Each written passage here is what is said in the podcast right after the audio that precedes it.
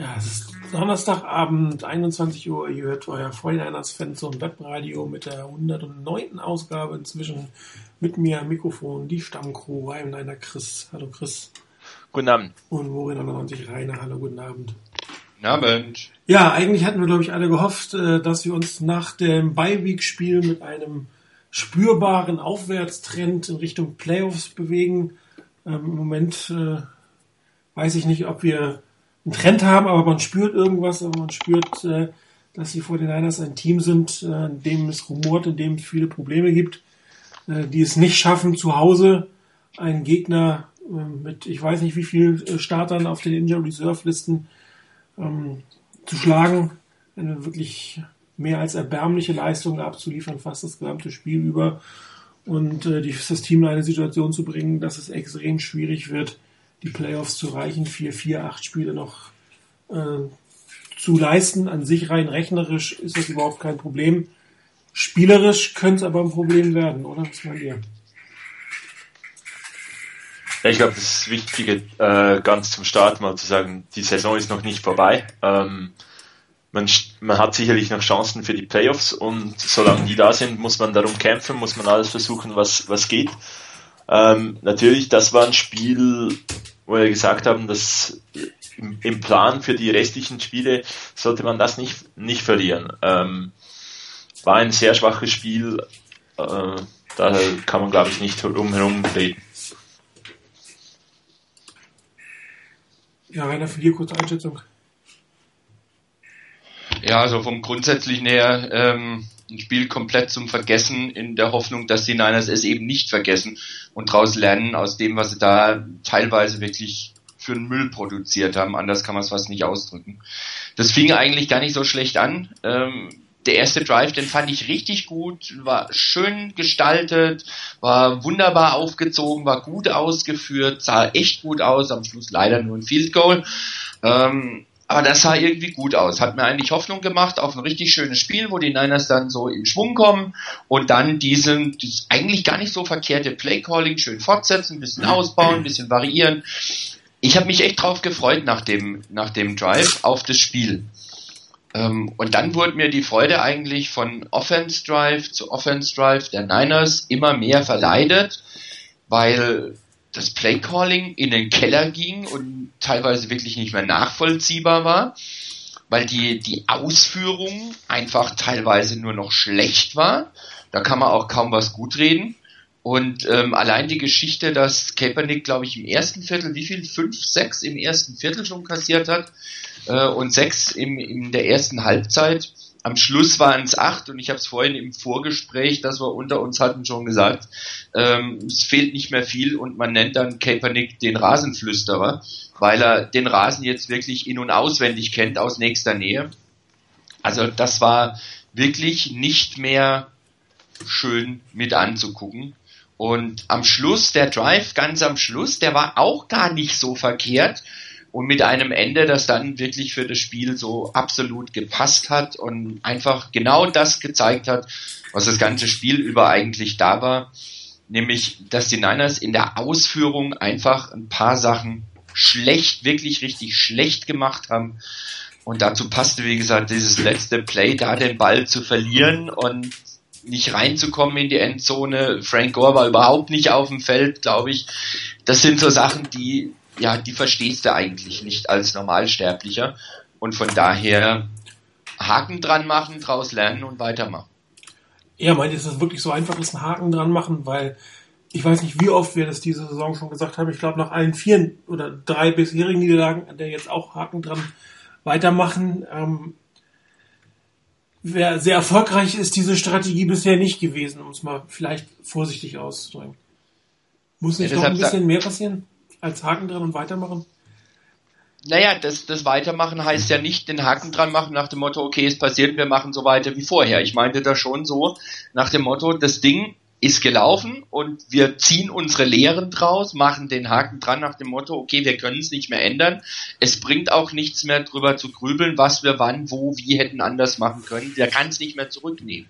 Aber ich muss daraus lernen für die Zukunft. Und das ist das, was mir teilweise bei den Niners diese Saison einfach fehlt, wirklich daraus zu lernen, eine echte Identität für die Offense zu entwickeln und eine Offense weiterzubringen und eine O-Line vor allen Dingen auch weiterzubringen, die in den letzten Spielen eher abbaut, als irgendwie zuzulegen. Und das ist ein Trend, der ist gar nicht schön. Und darum geht's mir. Weiterzumachen mit der Erkenntnis, was war und entsprechend gegenzusteuern natürlich. Nicht ein Weiter so wie bisher. Das kann es nicht sein. Das bringt die Niners ganz sicher nicht weiter. Ja, gegensteuern ist ein gutes Stichwort, Chris. Ähm, was wären denn deine Wünsche für Gegensteuerungsmaßnahmen oder wo siehst du den Hebel, um eine, ja, man muss eigentlich schon fast sagen, eine Wende für diese Saison herbeizuführen? Also wenn, wenn man sich ein bisschen auf das Spiel konzentriert, ähm, wie Rainer richtig gesagt hat, es hat eigentlich sehr gut begonnen. Es war ein erster Drive, da waren äh, zwei Screen-Pässe dabei, ein Wide Receiver Screen zu äh, Ellington, dann der Screen Pass äh, oder Swing Pass ähm, zu Carlos Hyde hat funktioniert, hat eigentlich schön ausgesehen und nach diesen paar guten äh, Plays, wo auch die O-Line noch gut geblockt hat, kommt man mit Empty Formation aufs Feld, die Rams blitzen, ähm, man erkennt den Blitz nicht, man hat ein schlechtes Play und beim Play danach kommt eigentlich fast die Interception von, äh, von Colin Kaepernick, die erste beinahe Interception. Und ab dem Moment ging so, wie Rainer richtig gesagt hat, es ging so Schritt für Schritt ähm, funktionierte das nicht mehr und die, die gesamte Offense hat eigentlich schon beinahe das, äh, das verschuldet, weil die Offensive Line, und das muss man wirklich sagen, die hat grottig gespielt, die war wirklich schlecht. Es waren aber nicht alle 8 Sacks, wo die Offensive Line schuld ist. Es gab Coverage Sacks, es gab Sacks, wo man, wo ich das Gefühl hatte, wenn Kaepernick sich entschlossen und schnell entscheidet, dass er aus der Pocket weggeht oder dass er geht, ähm, was er sonst teilweise zu viel macht, hat er diesmal dann etwas zu wenig entschlossen gemacht. Und ähm, da ist natürlich dann äh, führt dann auch zu dieser hohen Sackzahl. Aber muss man, man, man kommt nicht drum herum, die Offensive Line war wirklich schlecht. Ähm, und danach gegen Ende äh, im, in der Halbzeit habe ich noch gedacht, falls es eine äh, Halbzeitshow gegeben hätte, die Defense und das Run-Game müssen dieses Spiel gewinnen.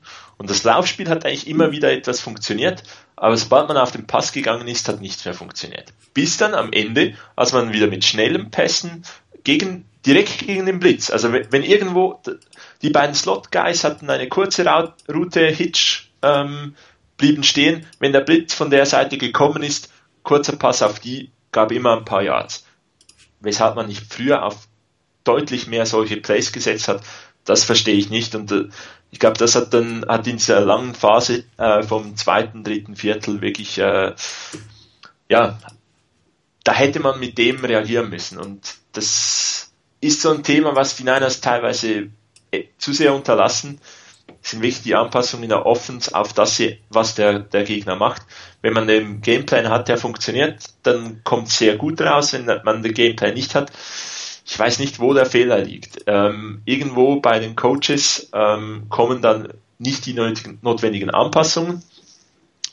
Und wenn dann äh, zu diesen fehlenden Anpassungen noch so eine katastrophale Leistung von gewissen Teilen der, des Teams folgt, ja, dann, dann spielst du gegen die Rams, die nun wirklich nicht das Überteam sind, halt lange beim Spielstand von 10 zu 10 und müsstest eigentlich schon deutlich führen.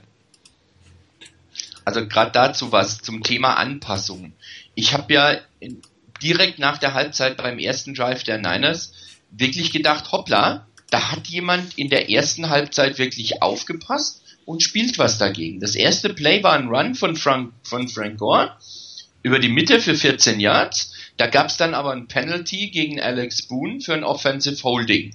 Pustekuchen, war jetzt wieder nichts Tolles. Eigentlich die richtige Idee, eine schöne Geschichte, okay, aber Boone halt mit dem Holding. Was kommt als nächstes? Ein kurzer Pass gegen den Blitz, über den Blitz quasi drüber auf Frank Gore, der in der Mitte wunderbar den Ball nehmen kann und für neun Yards läuft. Danach kommt ein schöner Pass auf Stevie Johnson für elf Yards dann hattest du einen First Down, dann kommt ein, ein Run für drei Yards, dann Incomplete Pass, dann gab es einen False Start gegen, ähm, gegen äh, Marcus Martin und gegen die, diese Snap Infraction war das, glaube ich, und dann mussten die Niners direkt danach ein Timeout nehmen und dann gab es einen 7-Yard-Pass und dann musste gepantet werden. Und da, das war so wieder so eine ganz typische Geschichte. Da kamen die Niners aus der Halbzeit raus mit der meiner Meinung nach gar nicht so falschen Idee, das Laufspiel zu etablieren, beziehungsweise gegen den Blitz einen kurzen Pass zu spielen, einfach über den Blitz rüber. Frank Gore hatte sich schön freigelaufen, der Blitz lief ins Leere und er konnte da immerhin neun Yards machen. Nicht schlecht, dann ein Pass auf Stevie Johnson, ein Run zwischendrin und dann plötzlich ging das alles wieder den Bach runter. Und von dem haben sich die Niners meiner Meinung nach in der zweiten Halbzeit überhaupt nicht mehr erholt, mit Ausnahme des letzten Drives, als sie dann wirklich gut übers Feld marschiert sind wieder. Ähm, aber da, es fehlt, wie gesagt, es fehlt für mich die echte Identität dieser Offense. Die Defense lasse ich außen vor, die hatte mit Verletzungen zu tun, hat trotzdem einen ziemlich guten Job gemacht, aber in der Offense fehlt mir die Identität. Ähm, ich glaube, Zugchef war es, der hatte gemeint auf dem Board, dass es ja eigentlich gar nicht so schlecht ist, wenn die Niners mit ihrem Offense-Plan sich so ein bisschen an den Gegner anpassen und das spielen, was gegen den Gegner am erfolgversprechendsten ist. Das ist nicht schlecht. Ich finde das ja auch grundsätzlich gut. Nur man muss doch in der Lage sein, bitte, wenn man merkt, das, was ich mir ausgedacht habe, was ich mir vorgestellt habe, dass es gut läuft, das funktioniert so nicht. Da muss ich doch bitteschön in der NFL in der Lage sein, da auch gegenzusteuern. Das, was wir schon x-mal gesagt haben, dass den Niners irgendwie dieser Plan B fehlt. Die haben noch nicht mal einen Plan A1 oder A2. Da gibt es einen Plan A, der gespielt wird. Und wenn der klappt, ist super. Und wenn er nicht klappt, naja, dann hoffen wir, dass es irgendwie vielleicht doch klappt. Zumindest ist das der Eindruck, den ich habe. Und da passiert zu wenig. Gerade diese Adjustments, diese Anpassungen in der Halbzeit, das ist definitiv zu wenig, was da passiert. Äh, sie sind zu wenig wirkungsvoll. Also ich glaube schon eben, man hat gewisse Tendenzen äh, dann auch geändert und öfters mal ein bisschen Lauf ein, äh, eingesetzt. Es kommt dann nicht, ähm, man kommt mit dem dann trotzdem nicht durch. Und da, ich weiß nicht, ob das dann zu wenig Veränderungen sind oder ja, weshalb man dann da so überfordert ist oder so überfordert wirkt zumindest. Ja, grundsätzlich ähm, muss man sagen, dass die 49ers ähm, nicht eigentlich das gemacht haben, was dir der Gegner anbietet. Ähm, die Rams sind eines der schlechtesten Laufverteidigungsteams, die es in der Liga gibt. Die 49ers haben ähm, 41 äh, Pässe gecallt und 21 Runs bei einem Spiel, was sie lange Zeit geführt haben oder wo es unentschieden spielt. Und ähm, selbst wenn man kein Power-Run-Game, äh, Run-Team mehr sein möchte, kann es nicht sein, dass du ähm, ein dermaßige, derartiges Missverhältnis hast, wenn es vor allen Dingen, wenn der Quarterback es nicht schafft, den Ball sauber loszuwerden. Warum? Hat mehrere Gründe, kommen wir gleich drauf zu sprechen. Aber, Aber ja. Ja, das, das Thema mit, dem, mit der Identität des Powerrunning-Teams. Ähm, ja, ich möchte auch nicht zwingend 1,94 groß sein, weil ich mir, mir, den Kopf immer wieder mal irgendwo äh, antitsche. Ähm, ich bin halt 1,94 groß und ich glaube, die Niners, die sind halt gebaut als Powerrunning-Team. Ja, also, aber selbst wenn, sie, wenn, wenn sie nicht mehr dieses, diese, diese äh, Heavy Packages in dem Maße wie früher machen, heißt es ja nicht, dass man sie komplett abschaffen muss. Genau. Und dass und, man auch ein Running Game aufziehen kann bei einem Spiel, was oder sollte, das gilt für jedes Team, dass, dass wenn es knapp ist und du nicht wirklich passen kannst, dann kannst du, dann musst du auch nicht passen. Es gibt, gab ja überhaupt keinen Zwang, in diese Pass-Heavy-Geschichte reinzugehen und sich die 8-6 zu kassieren. Du weißt, da musst es ja nicht irgendwie einen Rückstand zurückholen äh, oder so. Dann hätte ich es ja noch verstanden. Aber in der Situation, wo du lange Zeit geführt hast, wo es einfach eher darum geht, ein bisschen Zeit runterzunehmen, vielleicht nochmal viel Kohl zu erzielen noch vielleicht einen Touchdown, wenn du Glück hast. Aber äh, es hat ja nicht geklappt mit dem Passen, wie man sich das vorgestellt hat. Wie gesagt, die Gründe gibt es dafür verschiedene. Aber es ist einfach ein Fakt. Und auf diesen Fakt kannst du nicht reagieren, indem du sagst, ich passe noch mehr. Also das funktioniert so nicht.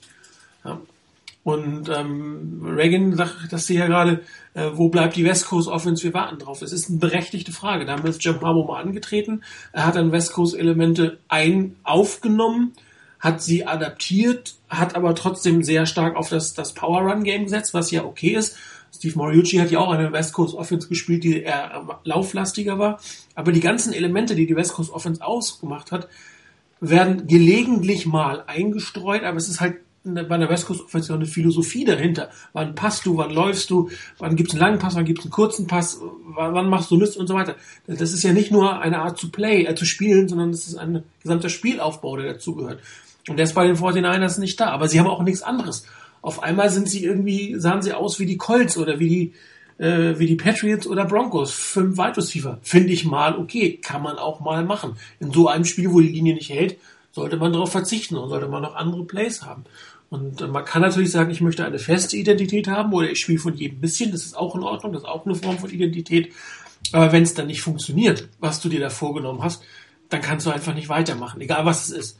Und wir haben uns mal eine Zeit lang äh, darüber beschwert, dass die 49ers blind äh, gelaufen sind gegen zehn Leute, was nicht geklappt hat. Und jetzt fangen sie blind an zu passen gegen einen Pass den sie nicht stoppen konnten oder wo der Quarterback nicht in der Lage war, entsprechend darauf zu reagieren. Das muss schief gehen. Schlicht und einfach. Das geht, muss schief gehen. Egal, ja, wer der Gegner ist. Ja, das ist ja aber auch nicht nur das, das Spiel, ähm, das mit dem Laufspiel, es ist ja auch etwas, war ja auch auf dem Board immer mal wieder genannt worden, gerade auch jetzt nach dem Spiel, dass die Tight Ends bei den Niners im Spiel eigentlich kein Faktor mehr darstellen. Ähm, und das Ganze ist, ich habe es irgendwo gelesen im Kommentar, wahrscheinlich dem geschuldet, dass die Niners das Beste an Wide Receivern im Moment zusammen haben seit vielen, vielen Jahren. Und dass das Spiel sich mehr in Richtung der Wide Receiver verlagert, weil man diese Waffen, die man da hat, auch nutzen möchte. Das ist ja berechtigt. Da habe ich auch nichts dagegen. Aber irgendwo, wenn es dazu, dazu führt, dass du die grundlegende Identität deiner Offense in diese Richtung verschiebst und vom Grundlegenden, was dich erfolgreich gemacht hat und wofür das Team eigentlich auch gedacht war und gebaut war bis dahin, wenn du davon so stark weggehst, dann kann das nicht mehr gesund sein. Dann muss das in Spielen enden, wie jetzt zum Beispiel gegen die Rams. Und man muss auch sagen, wenn du einen Quarterback hast, der der Situation noch nicht gewachsen ist, das muss man, klar kennen. Das kommt dazu.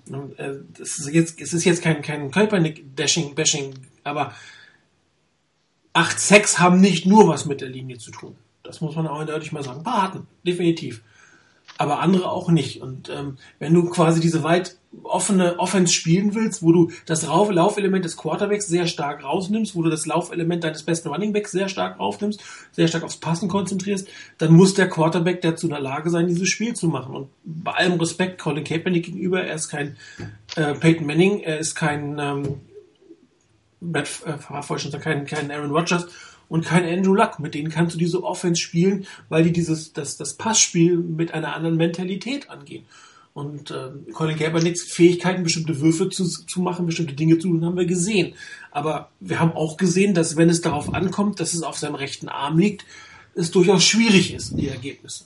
Es ist ja nicht umsonst, dass, dass ich kann mich nicht erinnern, ob wir ein Spiel, dass wir ein Spiel im letzten Drive im Touchdown gewonnen haben. In der Regel hat es nur dann funktioniert, wenn man Field Goal gebraucht hat.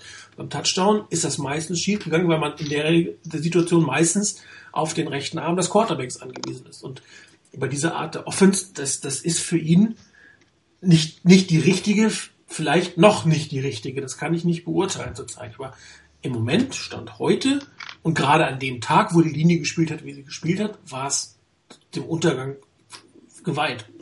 Muss man so klar sagen.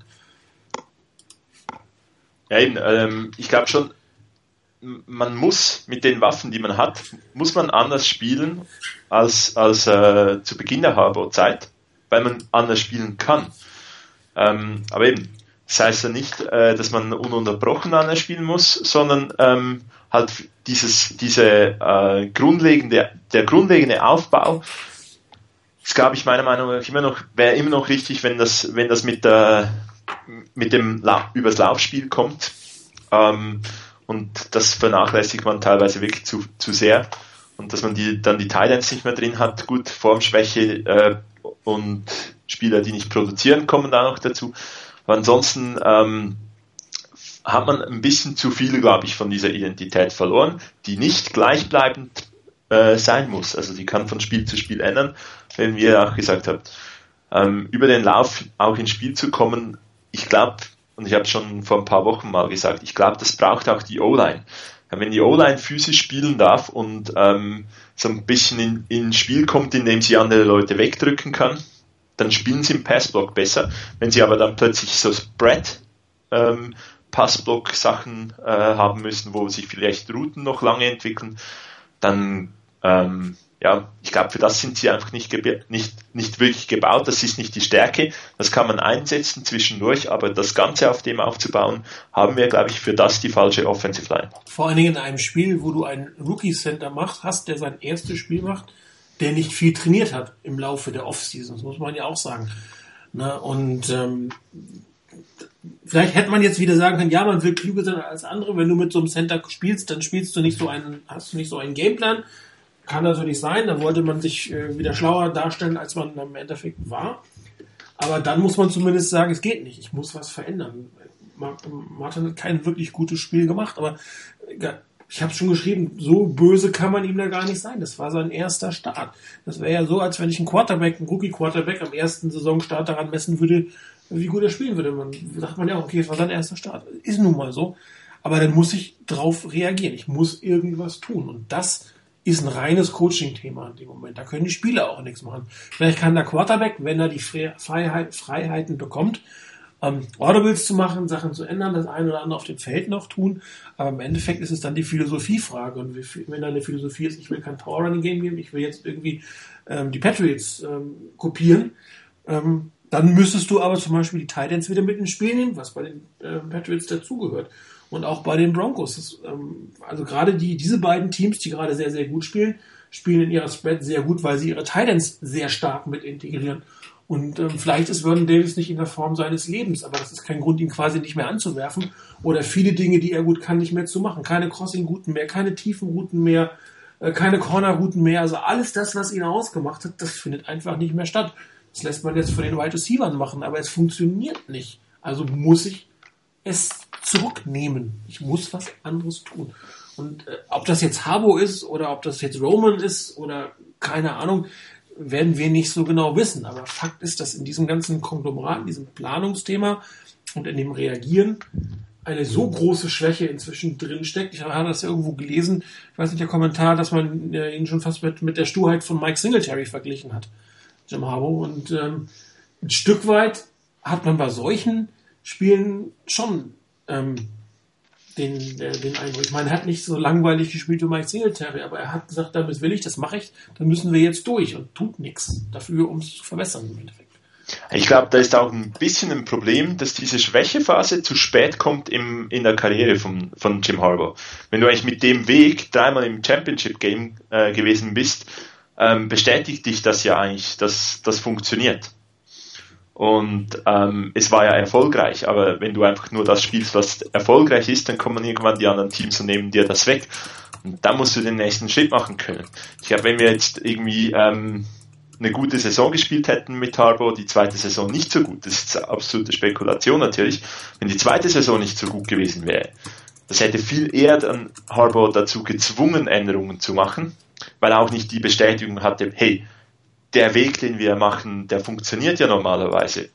Und ähm, ich glaube, das hat schon auch noch ein bisschen einen Einfluss, dass, dass äh, die, ähm, ja, die, die Ausrede ein Stück weit, dass man sagen kann, mein Weg funktioniert, das haben wir drei Jahre gezeigt. Ähm, da muss jetzt nicht die, das Ganze umgestellt werden. Ich glaube, die Gefahr besteht schon nach diesem äh, Karriereverlauf auch. Also gerade zu dem Thema, es ist ja so, dass donnerstags um die Zeit, wenn wir Webradio machen, bei den Niners normalerweise eine Pressekonferenz läuft.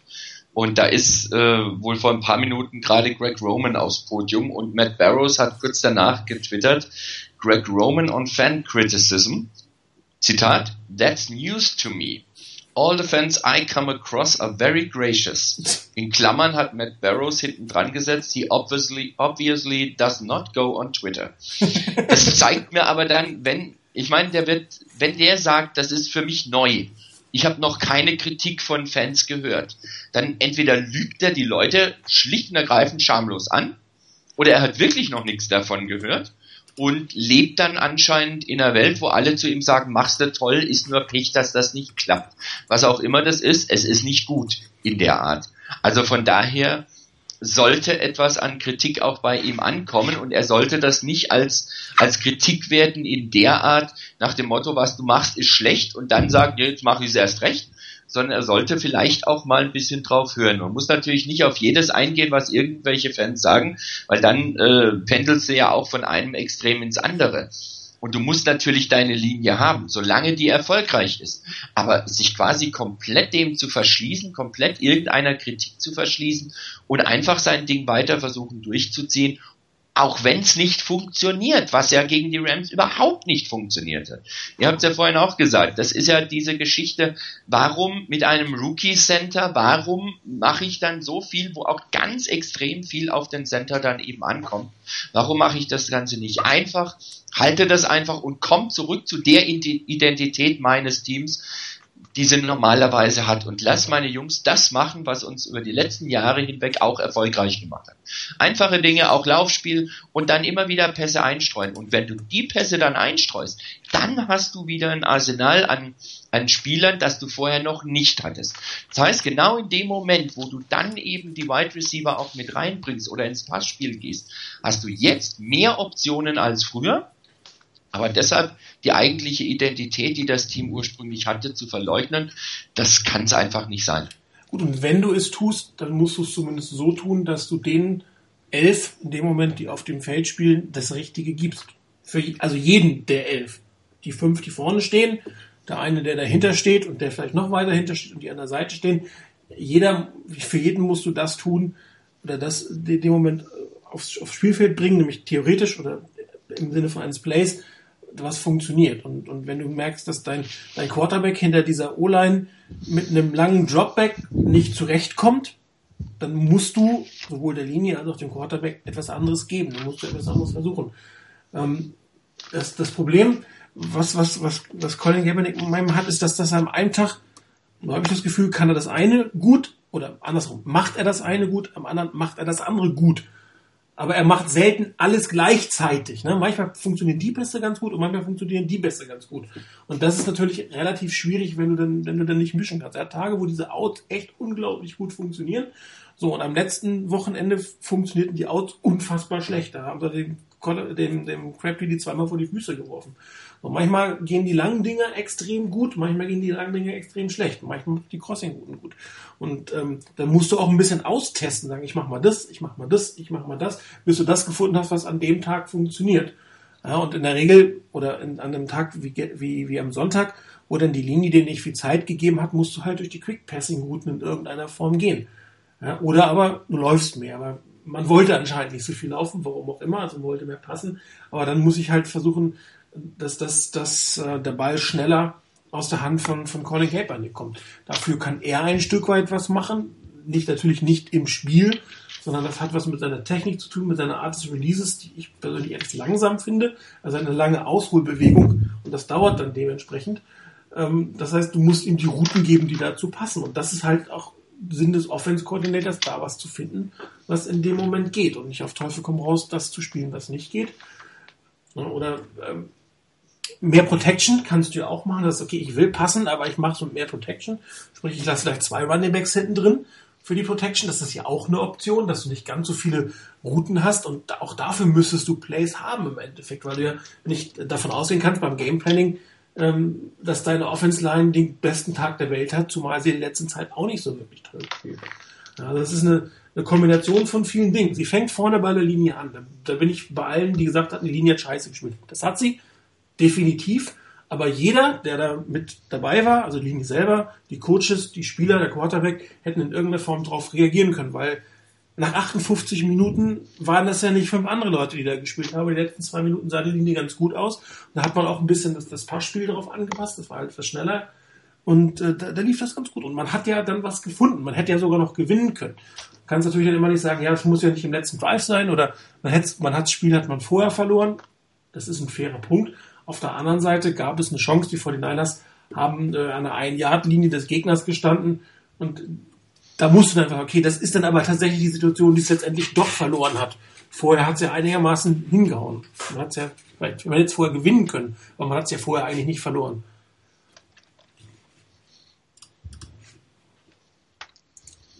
Totgequatscht. Genau.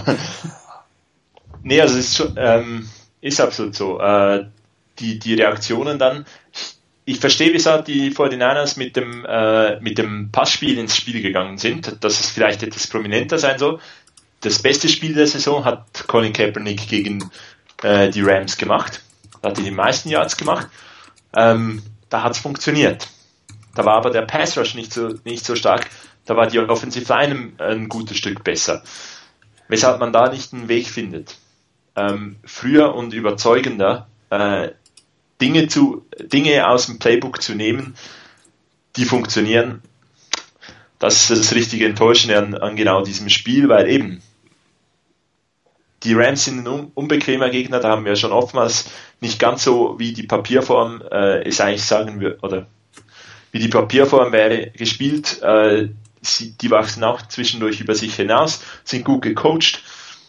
Ähm, aber da muss man dennoch dann irgendwie in der zweiten Halbzeit oder auch schon in der ersten Halbzeit, wenn man, wenn man sieht, okay, das, da kommt Druck, da kommt Druck, das war ja nicht eben, eben in der zweiten Halbzeit, als, als man aufholen musste oder irgendwas. Es war vom Beginn weg war Druck da und dann hast du eigentlich äh, 60 Minuten Zeit, etwas an, anzupassen. Und wenn du dann 58 Minuten brauchst und äh, eine ordentliche Standpauke von, von Jim Tom Sula, dass plötzlich etwas geht, ja, dann hast du irgendwo gepennt. Ja, also die Situation mit Tom Sula, da kommen wir gleich nochmal drauf im Thema der Woche, was läuft falsch in Santa Clara. Ähm, nochmal kurz zurück zum Spiel. Ich habe mal den letzten, ach, das ist nicht letzten, war der vorletzte, das letzte vorletzte Play gemacht. Das war der, nicht, also meiner Meinung nach nicht gegebene Touchdown. Ich bin der fest überzeugt, das ist ein Touchdown, aber es ist anders entschieden worden. Ähm, es müsste die Antwortnummer, wartet, ich muss es erstmal abschicken. Äh, 36 sein. Ich hoffe, ihr seht's. Seht ihr's? Seid ihr noch ich da? scrolle. Ja, ja, ja, ich sehe es, aber ich habe ich hab's als Antwort Nummer 35. Das ist ja auch interessant, ehrlich gesagt. Da habe ich Lad nochmal neu, vielleicht hat irgendjemand das gelöscht oder, oder einen Beitrag von sich gelöscht oder bei mir stimmt was. Nee, jetzt habe ich es auch als okay. Nummer 36 seltsamerweise. Also ähm, dieser Spielzug, ähm, den man da gewählt hat, ist meiner Meinung nach einer der besseren oder ein, ein wirklich guter gewesen sein. Äh, man hat hier versucht, den Druck zu nehmen von Colin Kaepernick. Man hat hier mit mehr Protection gearbeitet. Und äh, es ist ein Stück weit eine Philosophie aus der West Coast Offense übernommen. Der Unterschied ist, dass Colin Kaepernick hier in der, in der Shotgun spielt. Äh, vor 20 Jahren mit Joe Montana hätte man das Ding ähm, genauso spielen können. Allerdings hätte der Quarterback unterm Center gespielt. Ähm, auch das könnte man irgendwann mal diskutieren, ob das nicht vielleicht ähm, ein Weg sein könnte, weniger aus der Shotgun rauszugehen, weil das einen positiven Effekt aufs Laufspiel hat, aber das kann man gleich nochmal machen. Ähm, Im Prinzip normale Aufstellung, drei Wide Receiver, ein Running Back. Es war in diesem Fall Carlos Hyde, ähm, den man letztes Zeit ja öfter bei den Goal-Line-Situationen äh, stehen sieht. Kann man auch im Passspiel einsetzen. Das hatten wir auch mal als Player-Analyse, dass er eigentlich im Passblocking relativ gut spielt und die Situation gut erkennt. Das sind die drei, drei Top-Wide Receiver äh, Crabtree, Bolden und Stevie Johnson auf dem Feld, Vernon Davis in der Offset-Tight-End-Formation. Äh, der Spielzug beginnt im Bild Nummer zwei, dass eine, eine Tight Formation, eine Tight Twins auf der rechten Seite aufgebaut wird. Ähm, oft ein Zeichen für die 49ers in letzter Zeit, dass hier ein Pick-Play kommt, sprich, dass Bolden nach rechts weggeht, den, White, äh, den Cornerback vor ihm nimmt und die Lücke da und äh, Michael Crabtree hinten reingeht. Ähm, dass damit auch durchaus die Rams gerechnet haben können, das sieht man nachher in der Verteidigung, Verteidigungsaufstellung. Linken Seite ähm, Stevie Johnson auf einer 1 zu 1 Situation. Bild 3 habe ich die Routen ähm, eingebaut. Stevie Johnson macht so einen kleinen, ähm, äh, wirklich einen Ultra-Quick Slam, wobei er kurz nach links außen antauscht und dann rechts reingeht. Ähm, das Pickplay findet nicht statt, sondern ähm, Anquan Bolin zieht seinen Receiver nach hinten, quasi drückt ihn in den, äh, seinen Cornerback nach hinten, drückt den quasi in den anderen Verteidiger rein und läuft einen Short Hook. Mike Crabtree läuft äh, eine Quick Out Route. Ähm, am Bild 4 habe ich nochmal die Protection dazu genommen. Ähm, man sieht zwei Mann Protection, das was ich schon gesagt habe, nur zwei Wide Receiver mehr hinten in der Sicherheit. Ähm, Carlos Hyde sichert nach links ab, Vernon Davis wird nach rechts absichern. Im Bild Nummer 5 habe ich kurz angedeutet, wie die Verteidigung spielen wird. Es wird einen relativ starken Pass Rush auf der rechten Seite geben. Es gibt drei 1 zu 1 Situationen gegenüber die Wide Receiver und der Safety, den man links in der Endzone sieht und der linke Outside Linebacker spielen ein klares Contain. Das hat zwei Gründe im Endeffekt. Einmal um den, den, den Run von Colin Kaepernick über die rechte Seite zu unterbinden. Zum anderen aber auch stehen die natürlich in der Route für den Quick Slant, falls dieses Pickplay kommen sollte. Ähm, man kann fast sagen, beide haben sich den Film des anderen angeguckt. Ähm, die einen wollten den, das Pickplay ähm, das Pickplay wegnehmen. Und äh, die 49ers haben halt gesagt, okay, die Rams haben eine Verteidigungshaltung, wo das Pickplay wahrscheinlich nicht funktioniert, also spielen wir eine Outroute. Bild 6, Spiel geht los, es gab überhaupt kein Misdirection, das war so geplant, das ist ein Sprint-Out sozusagen auf die rechte Seite von Colin Kaepernick, ist im Nachhinein für dieses Play ein bisschen schade, weil Stevie Johnson völlig frei in der Endzone sein wird, aber das, das kannst du als Quarterback am Ende nicht mehr sehen. Dieses Spiel, dieser Spielzug ist da so designt, nach rechts rauszuholen, das Containment auch wirklich zu locken, dass nicht allzu viel hinten los ist, um den Quick Pass zu spielen. Bild Nummer 7 sieht man dann, die Receiver sind eigentlich alle frei. Ja, äh, Stevie Johnson völlig frei, das ist aber im Rücken von Colin Kaepernick, das kann er nicht sehen. Anton Bolin selbst wäre nach links auch frei, da sind aber zwei Spieler dazwischen und Mike Crabtree selber ist auf der kurzen Outroute direkt an, an der Endzone auch in diesem Moment schon frei. Colin Kaepernick guckt ihn auch an. So, im Bild Nummer 8 habe ich es nochmal uh, ungefähr zwei Schritte oder anderthalb Schritte weiterlaufen lassen. Hier sieht man mehrere Dinge. Das eine ist, wie sich das Passblocking auf der, recht, auf der linken Seite entwickelt. Ähm, da sieht man nämlich, dass sich äh, die beiden Interior Linemen um einen kümmern und Carlos Hyde gegen zwei steht. Also das äh, ist durchaus etwas, was öfter mal passiert ist, dass das Abs die Abstimmung zwischen Linie und Running Back da nicht so 100% funktioniert hat eher ein Fehler von den Offense-Linemen, weil Carlos Hyde sicherlich nicht sagt, ja, ich nehme zwei. Das erwarte ich nicht. Und was sich rot eingezeichnet hat, sie ist ein bisschen zu groß geworden, das ist die Targetzone von Colin Kaepernick für diesen Wurf. Die ist relativ groß. Ja, also das ist, kann man entweder direkt, je nachdem wie der Verteidiger läuft, direkt an die Endzone, man kann auch ein Stück nach hinten, aber da ungefähr in dieses Dreieck ähm, äh, muss der Ball letztendlich hin. Bild 9 zeigt dann nochmal eindeutig die Verteidigungssituation von den Rams. Die beiden, die Contain machen, also da ist kein Passflash auf der linken Seite zu sehen, das ist ein reines Containment äh, für die kurze Route in die Mitte, beziehungsweise für Colin Kaepernick. Also hätte er selber auch nicht rennen können, da wäre er nie rausgekommen.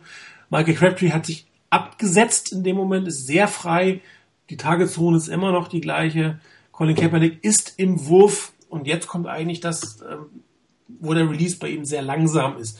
Das heißt, ähm, ein, ein Aaron Rodgers zum Beispiel hätte den Ball jetzt schwer jetzt schon losgeworden im Verhältnis gewesen. Also wirklich viel, viel schneller. Das dauert beim Colin Kaepernick sehr lange. Ich, ich glaube, es ist physisch bedingt durch, durch seine Arme, dass diese Bewegung relativ lange ist. Ähm, Bild 10 sieht man dann aber auch, dass er den Ball, Michael Crabtree ist da schon auf dem Weg nach unten, völlig deplatziert. Ja, da wird ihm vor die Füße geworfen, in Höhe der Endzone. Da ist auch kein Druck auf Colin Kaepernick und nichts. Das ist ein Brot- und Butter-Play von der West Coast Offense. Das ist einer ähm, wie heißt das schön, verlängerter Handoff oder ein, ein High-Percentage-Play. Und das sind Pässe, gerade diese Outrouten über 10 Yards, die er vor allen Dingen im letzten Saison auf äh, Anquan Bowling extrem gut geworfen hat. Meistens sogar noch ein bisschen tiefer, so 12, 13 Yards. Aber in diesem Spiel war es mehrfach, dass die irgendwie nach unten gekommen sind. Und das ist natürlich super ärgerlich in dieser Situation, weil Michael Crabtree echt völlig frei ist und weil seine Targetzone einfach riesengroß ist im Verhältnis zu anderen Situationen und er haut das Ding da in, in, in, ähm, in, in, in den Boden. Und das ist jetzt die Frage, das muss ich die Coaches fragen, nachdem die Outs das ganze Spiel schon nicht funktioniert haben, war das das richtige Play? In dem Moment. An sich ist das ein sehr gutes Play, was wahrscheinlich auch in neun von zehn anderen Spielen funktioniert hätte. Muss man auch so sagen. Nur an diesem Tag lief es ungefähr nicht so und es war wirklich sehr ärgerlich, weil ich hatte, als man das, als ich den Spielzug verfolgt habe, ich hatte eigentlich schon oben Abend hoch zum Touchdown gesagt, weil es ist ein High Percentage Play, was normalerweise auch von Colin Kaepernick mit schlafwandlischer Sicherheit abgesch ähm, abgeschlossen wird. Wirklich schade. Ähm, ich hatte ehrlich gesagt auch schon in diesem Moment mit einem Sneak gerechnet, bei diesem Play. Ähm, hat man, nee, Entschuldigung, gar nicht, beim nächsten Play hätte ich mit dem Sneak gerechnet. Das war dann der, der Rollout auf Frank Gore, da hat man was ähnliches probiert, was leider nicht ganz so gut funktioniert hat. Aber das war eigentlich die große Chance. Also das ist eine höhere Wahrscheinlichkeit, mit diesem Play einen Touchdown zu machen, als wenn du gegen elf Mann einen Sneak machen willst. Ich meine, ich bin durchaus ein Fan vom Sneak, aber an einem Tag, wo die O-Line nicht wirklich gut spielt, ist das jetzt vielleicht nicht die klügste Idee gewesen. Muss man so auszudrücken. Was bei dem Play, also ich habe nie Quarterback oder, oder, oder Football irgendwo in der Mannschaft gespielt. Deshalb von mir die Frage an dich als, als Ex-Quarterback. Ähm, diese Geschichte mit, mit Stevie Johnson da auf der linken Seite, war das im Ansatz völlig unmöglich zu sehen, dass der wirklich so frei sein könnte? Weil wenn ich mir angucke, er steht wirklich eins gegen eins. Die einzige Chance, die die Rams eigentlich hatten, diese, diese Route da zu verhindern und zu verhindern, dass Stevie Johnson völlig frei ist, wäre die gewesen, dass einer der Passrusher, der über die linke Seite der Niners kommt, sich zurückfallen lässt und da irgendwo in den Passweg versucht reinzugehen. Das war die einzige Chance. Ist es völlig unmöglich, als Quarterback das zu sehen im Vorfeld, also so Pre-Snap zu sehen, was da möglich ist, beziehungsweise bei dem Play, wenn du nach hinten gehst, einen kurzen Blick rüber zu werfen, um zu gucken, was da passiert. Ist das so unmöglich oder wäre das was, was man von einem NFL-Quarterback eventuell erwarten darf? Also fangen wir mit dem zweiten an. Ähm, wenn das ein Sprint-Out geplant ist nach rechts und ein West Coast Offense Play ist ja in der Regel völlig geplant, durchgetaktet bis zum geht nicht mehr, wie die Routen, also wie die, wie viele Schritte bis wo, wo rein, wer hat wo zu laufen. Dann, wenn du einmal nach rechts raus bist, ist es durch. Hm? Da, da, das siehst du nicht mehr. Also du, wenn du dann wieder nach links guckst, dann ist seine Route rechts hin. Ja, mhm. weil, weil das okay. ist vom Timing her einfach so, der geht drei Schritte nach vorne, der geht nach innen. Colin Kaepernick läuft diese halbe Route und wirft ihn weg. Ähm, ich weiß nicht, ich habe mal irgendwie einen Lehrfilm äh, von, von Bill Walsh gesehen, wo die wirklich mit der Stoppuhr da standen und geguckt haben, wie viele Schritte und dann ist das genau aufeinander abgestimmt. Und da kannst du auch nicht raus. Da ist, da mhm. ist der Pre-Snap-Read, da kommen wir gleich zu, ist dann wichtig. Wo du sagst, okay, das ist das, was ich jetzt mache, für C und A oder B. Und wenn ich mich für die B entschieden habe, bei so einem Timing-Play mache ich auch B gerade, wenn A in deinem Rücken ist. Da hast du mhm. keine Chance mehr. Ich meine, er bewegt sich ja sofort nach dem Snap, im Bild 5 sieht man das ja, da geht er sofort nach rechts. Er kann noch sehen, was er kann im Prinzip entscheiden, äh, Bolden oder Crabtree. Das kann er in dem Moment machen.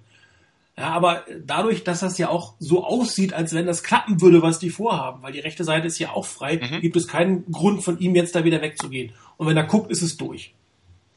Okay. So, wenn du jetzt den Pre-Snap-Read nimmst, dann nehmen wir mal, ja, nehmen wir ruhig mal das Bild Nummer drei. Ähm,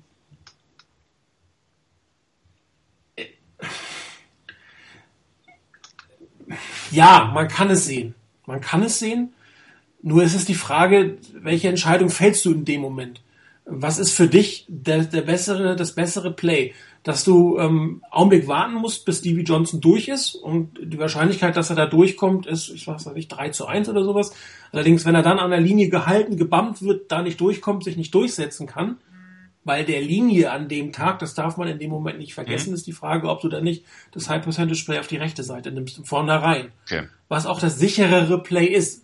Weil, wie gesagt, ich vermute, dass man sich das angeguckt hat, wie die Rams darauf reagieren, dass da eher Containment als Rush ist. Und dann ist das eigentlich das sichere, obwohl es der schwierigere Pass ist und der längere Pass ist, ist das an sich das sicherere Play. Ich persönlich, also wenn ich Quarterback gewesen wäre, ich hätte den Slant gespielt, weil ich ihn einfach besser werfen konnte in dem Moment, aber das ist, das hat damit nichts zu tun. Das wäre wahrscheinlich eine Fehlentscheidung auch gewesen. Ja, ähm, ich selber finde es richtig, dass er diesen Sprintout gemacht hat, weil das eigentlich ein, ein, sehr schönes Play ist. Also Joe Montana ist damit berühmt geworden, mehr oder weniger. Seine Karriere basiert auf so Plays. Ja, und ähm, es war auch so geplant. Ich glaube, die Entscheidung, es zu tun, ist meiner Meinung nach völlig richtig gewesen. Das Einzige, was schlecht war, war der Wurf an der ganzen Situation. Also wirklich, der Rest okay. war alles gut. Gut. Wollte ich nur mal wissen. Hat mich nämlich jetzt wirklich mal interessiert an der Stelle. Okay. Ja, ich, ich glaube, das, das Wichtige war auch effektiv, dass das Play rechts ja funktioniert hat. Deswegen gibt es keinen Grund, nach links dann nochmals zu schauen. Also das, äh, die Kritik hier, er schaut nur auf Michael Crabtree, ähm, ist eigentlich dann nicht richtig, weil es ist der richtige Read. Ähm, er hat einen freien, freien Receiver und ähm, da muss einfach der Pass deutlich besser kommen. Ja, es war ja auch von meiner Seite jetzt nicht zwingend eine Kritik an Kaepernick, sondern es war einfach nur die, der, der Versuch einfach oder einfach mal die Frage, mal, wie sieht man das als Quarterback? Hätte er das sehen können, müssen, hätte er sich anders entscheiden müssen? Von daher, ich kann es jetzt nachvollziehen, absolut. Ich habe auch kein Problem damit. Also ich fand das Play auch insgesamt gar nicht so schlecht gemacht. Und wie gesagt, das, am Schluss war der Pass einfach schlecht der darf so nie und nimmer kommen, dann gibt es überhaupt keine Diskussion, das Ding ist ein Touchdown und das Spiel ist durch. Vor der hat das ja schon mal gemacht, ne? Im gleichen Drive ja. hat er ihm das ja, ja schon mal eine Outroute ja. vor die Füße geworfen. Ja, genau. Das ist halt dann im Hintergrund nochmal das, werfe ich dann nochmal so, das hast du ja angesprochen. Nee, mir ging es einfach wirklich darum, ähm, die, also wie das Play dann gelaufen ist, bis mit Ausnahme von dem Pass, war ja alles völlig in Ordnung. Das hat alles gepasst. Das hat vom Blocking gepasst. Das hat von den Laufwegen der Receiver gepasst. Das hat von der, von den, von dem Laufweg, den, den Kaepernick genommen hat, wunderbar gepasst. Nur der Pass selber hat halt nicht gepasst. Das war halt das Problem an der Geschichte. Und deshalb kam bei mir halt die Frage, ja, Stevie Johnson war völlig frei. Da war kein Safety weit und breit. Und ist der kürzere Pass, wie du gesagt hast, hattest, und ähm, ja, hätte man da sehen können, müssen im Vorfeld vor allen Dingen, wenn das Play losgeht und er nach rechts geht, klar, dann ist das Ding durch, dass er sich, sich da nicht mehr umdrehen kann. Das, ähm, okay, das kann ich locker nachvollziehen. Aber von daher, erstmal danke für die Antwort. Der Slant ist auch nicht Kaepernicks Lieblingspass. Muss man das ja auch natürlich noch dazu. Ne, das ist, er wirft ihn teilweise sehr gut, er wirft ihn teilweise grottenschlecht. Ich glaube, er mag ihn nicht sonderlich. Kann ich mir nicht vorstellen. Aber das ist jetzt eine total subjektive Einschätzung meinerseits. Ich habe aber das Gefühl, das ist irgendwie nicht, nicht so sein Pass. Gut, ähm, alles so rund um das Team, was muss man verändern? Vielleicht nochmal speziell auf die Offense-Line würde ich gerne im Thema der Woche kommen. Ich würde nochmal gerne auf die Defense kommen. Die Defense ähm, momentan wieder das Prunkstück der 49ers, muss man sagen, wobei natürlich die Offense der Rams jetzt durchaus nicht zur Creme de la Creme der NFL gehört. Aber trotzdem hat die Defense doch relativ solide Leistung ähm, abgeliefert. Bisschen ärgerlich, dass, dass Andy Lee wirklich einmal passiert ihm so ein blöder Punt und dann noch aus der Endzone raus. Sowas passiert in der Regel nicht, wenn du in der Mittellinie stehst, da tut's dir nicht so weh. Ähm, Defense dann nur ein Field Goal zugelassen, da muss man einfach mit rechnen in dem Moment, dass das passiert. Aber ansonsten muss ich sagen, auch das, was ähm, wir von Aaron Lynch wieder gesehen haben, Chris Borland, ein Wahnsinns-Game. Genau das, was er immer gesagt es ist eine Tackle-Maschine, der ist zwar klein, ähm, aber er war einer derjenigen, der ähm, Tackles gemacht hat, die kein anderer gemacht hat. Nämlich so, dass der Gegner nicht mehr vorankam. Okay, sein Bodyslam hätten 15 Yards sein können, war ein bisschen blöd, aber das darf man bei so einem Spiel auch gerne mal machen. Weiß nicht, eure Einschätzung von der Defense, auch vom Calling her? Chris, du darfst. Ich darf. Ähm, ja, die Defense, die hat ein gutes Spiel gezeigt. Ich meine, sie haben die, die Rams bei 13 Punkten gehalten, haben eigentlich wenig zugelassen und äh, haben Big Plays gemacht. Also mit den zwei Interceptions müsste eigentlich auch was möglich sein in der Offense, dann das äh, daraus Kapital zu schlagen, haben nur sieben Punkte erreicht. Ähm, ich fand die Defense in diesem Spiel wieder absolut auf der Höhe gab ein paar Plays, wo, wo vielleicht äh, mal einer einen Schritt zu spät gekommen ist, aber das sind die kleinen Fehler, die halt einfach passieren können. Aber es war ein gutes Spiel der Defense. Also eben, wie gesagt, die Defense und die und die und das Laufspiel, das haben funktioniert, die haben funktioniert. Hätten eigentlich mit dem das, das Spiel gewinnen können, ähm, aber andere Faktoren haben das Spiel verloren. Rainer, nichts zu Defense. Doch, doch, doch, aber ich hatte mein Mikro stumm geschaltet und habe erstmal das Skype-Fenster nicht gefunden. Aber jetzt ist es wieder da. Ähm, ja, doch, zur Defense schon was. Also über Borland brauchen wir, glaube ich, kaum zu reden. Ähm, der hat ein Irrsinn-Spiel geliefert und hat wirklich seine Tackles gemacht und ähm, hat da auch nicht unbedingt irgendwo einen Meter preisgegeben, wo es nicht wirklich notwendig war, wo es nicht anders ging. Von daher sehr starke Leistung von ihm. Ich fand auch ansonsten die Defense wirklich gut. Ähm, einen Gegner bei 13 Punkten zu halten, ganz egal welcher Gegner das ist, das ist immer eine gute Geschichte. Und gerade wenn man dran denkt, ich glaube nach dem verunglückten Punt von Andy Lee gab es ja auch, glaube ich, nur dieses Field Goal. Der Touchdown war ja aus einer anderen Situation raus. Also mit einem relativ kurzen Feld hat man es auch geschafft, die Rams so rechtzeitig zu stoppen, dass die dann eben wirklich nur ein Field Goal machen konnten. Von daher eine gute Leistung der Defense, ähm, die leider nicht fortgesetzt wurde in der Offense. Ähm, insgesamt in der Defense, ja, das Prunkstück schon bei den Niners. Ich fand allerdings sehr interessant, ich habe heute gelesen, das ist ein Bericht, der von gestern ist, auf ESPN. Ähm, da gibt's Mid-Season Reports der einzelnen Teams, also aller 32 Teams. Und bei den Niners haben sie ähm, Overall, Offense und Defense jeweils ein Grade verpasst. Und da haben Offense und Defense in der Betrachtung bis hierhin mit acht Spielen jeweils ein C- bekommen. Also genau beide Units ein C-. Ich persönlich finde zwar schon, dass die Defense jetzt nicht in jedem Spiel wirklich dominant war, kann es aber trotzdem nicht ganz nachvollziehen, dass man der genau dasselbe Rating gibt wie der Offense. Also das verstehe ich nicht, nach wie vor nicht. Ich habe schon zwei oder dreimal gelesen, ich kann es immer noch nicht nachvollziehen. Von daher, ich würde der Defense insgesamt ein besseres Zeugnis ausstellen als der Offense.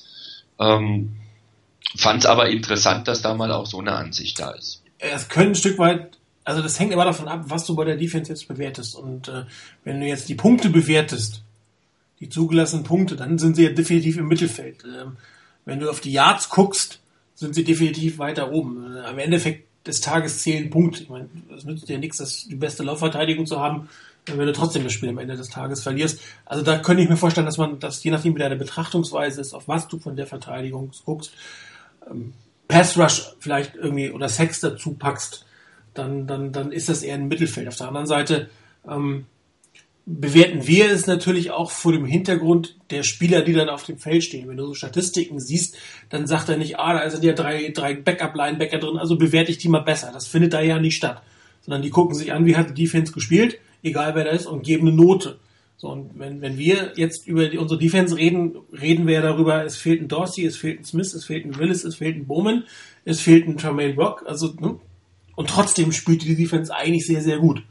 Und das ist natürlich nochmal ein Stück weit ein anderer Fokus zwischen einer, einem Grading, das neutral oder spielerneutral gemacht wird, hin zu einer Bewertung, wie spielt denn die Defense unter den gegebenen Umständen. Das, da muss man einen kleinen Unterschied machen. Und wie gesagt, scoring-mäßig könnte es natürlich auch besser sein. Klar.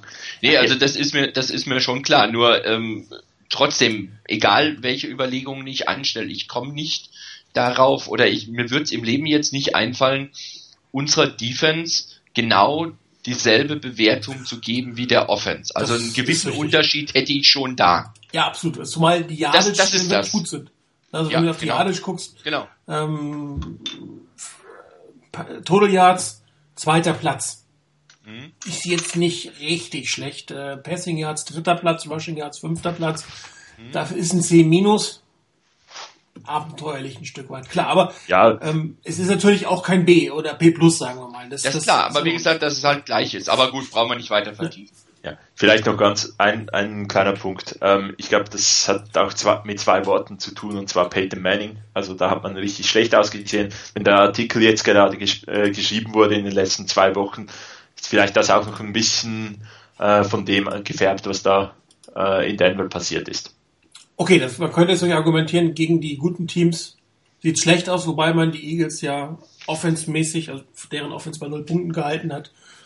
Ähm, ja, aber ich glaube, das ist aber muss, immer, mit so einem Grading muss man eh immer ein Stück vorsichtig sein, weil du nicht weißt, was derjenige, der das Grading macht, als, als seinen Maßstab setzt. Das ist halt unklar. Genau, und, und so Gradings sind auch sehr oft ähm, so ein bisschen Momentaufnahmen auch. Ja. Wenn jetzt ein Spiel gewesen ist, wo, wo die ähm, wo die Offense äh, oder wo die Defense extrem dominant gewesen ist, dann wird sie besser sein im, im, im Rating. Und äh, wenn sie, ähm, wenn es ein Spiel war, wo man fast schon, äh, ja, wo man vorgeführt wurde, dann, dann wird das Grading schlechter sein. Also von daher, das ist auch immer noch so ein bisschen Momentaufnahme, wo nachsagt nach den letzten zwei Spielen vielleicht, ja, Kaepernick ist nicht einen Schritt weiter. Wenn man die ganze Saison anschaut, glaube ich schon, dass er ein bisschen weiter ist als letzte Saison. Genau, sein größtes Problem ist konstant, meiner Meinung nach. Ähm, Defense, ähm, passend dazu, die Pressekonferenz von, von Vic Fangio ähm, sieht wohl so aus, Patrick Willis, ähm, sein C wird nicht wirklich besser. Also es ist keine dramatische Verletzung, sie heilt nur sehr, sehr schlecht. Ich glaube, er ist questionable für Sunday und ähm, eine Aktivierung von Glenn Dorsey steht bei 50-50, also im Prinzip auch ein questionable. Aber was man so von den Tweets nebenbei liest, könnte es besser klingen, was die, was die Stars der 49ers äh, Defense angeht äh, gegen die New Orleans Saints.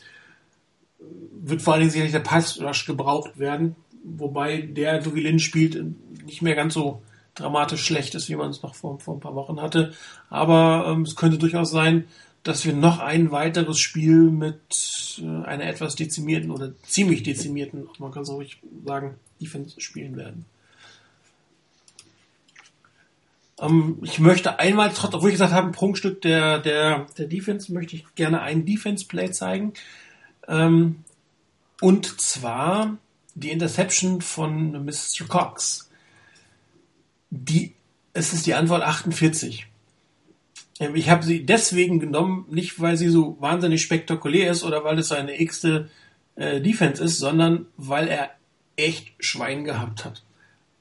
Er hat dort dieses Play ziemlich versaubeutelt und hat äh, Glück gehabt, dass er am Ende mit der Interception ähm, rausgekommen ist und nicht mit einem Touchdown für die Rams. Aber dazu mehr. Seht ihr es? 48er Antwort? Ist da. Alles klar. Also, äh, Rams, Shotgun-Formation, vier Wide Receiver, ein Running Back. Die Routen habe ich eingezeichnet. Äh, zwei Hook-Routen, einmal vom, vom äh, Wide Receiver links und vom Slot Receiver innen. Der Slot Receiver außen wird eine Crossing-Route laufen und ähm, ist, wer ist das, der Wide Receiver da hinten? Der einzige namhafte, der noch Kenny Britt. Genau, danke, Kenny Britt wird eine Fly-Route laufen. Ähm, was stellen die 49ers dagegen? Äh, sie stellen eine, eine Defense-Formation, die wir auch letztes Jahr sehr viel gesehen haben, eine 1 zu 1 oder Man-to-Man auf der Außenseite, eine äh, mittlere Zone, so 5 bis 10 Yards oder tiefe Zone durch die beiden Safeties. Ähm, sieht man hier noch in der Aufstellung nicht so ganz, aber so wird sich hinterher auflösen, darum habe ich es mal eingezeichnet. Bild 3 sind ja tatsächlich die Assignments. Der Pass Rush wird über die linke Seite kommen. Äh, und zwar ähm, über drei, sieht man ja über die linken Linemen oder über alle Linemen und äh, den linken Inside Linebacker. Und die anderen beiden Linebacker und äh, oder die anderen drei Linebacker gehen alle in die mittlere Zone. Teilen sich da wunderbar. Und das sind die Assignments. Bild 4 sieht man, wie sich das, das Spielzug langsam entwickelt. Ähm, die, der Pass von der linken Seite, von dem Left Inside äh, äh, Linebacker, ist ein bisschen delayed. Das ist ja auch durchaus oft ähm, eine Finte, um zum Beispiel den Running Back hinten rauszulocken, nach dem Motto, ich werde nicht gebraucht. Also äh, kommt der Blitz, das ist ja eigentlich kein Blitz, bei vier Mann kommt der Druck von dem vierten Wascher ein bisschen später, kommt auch über die linke Seite.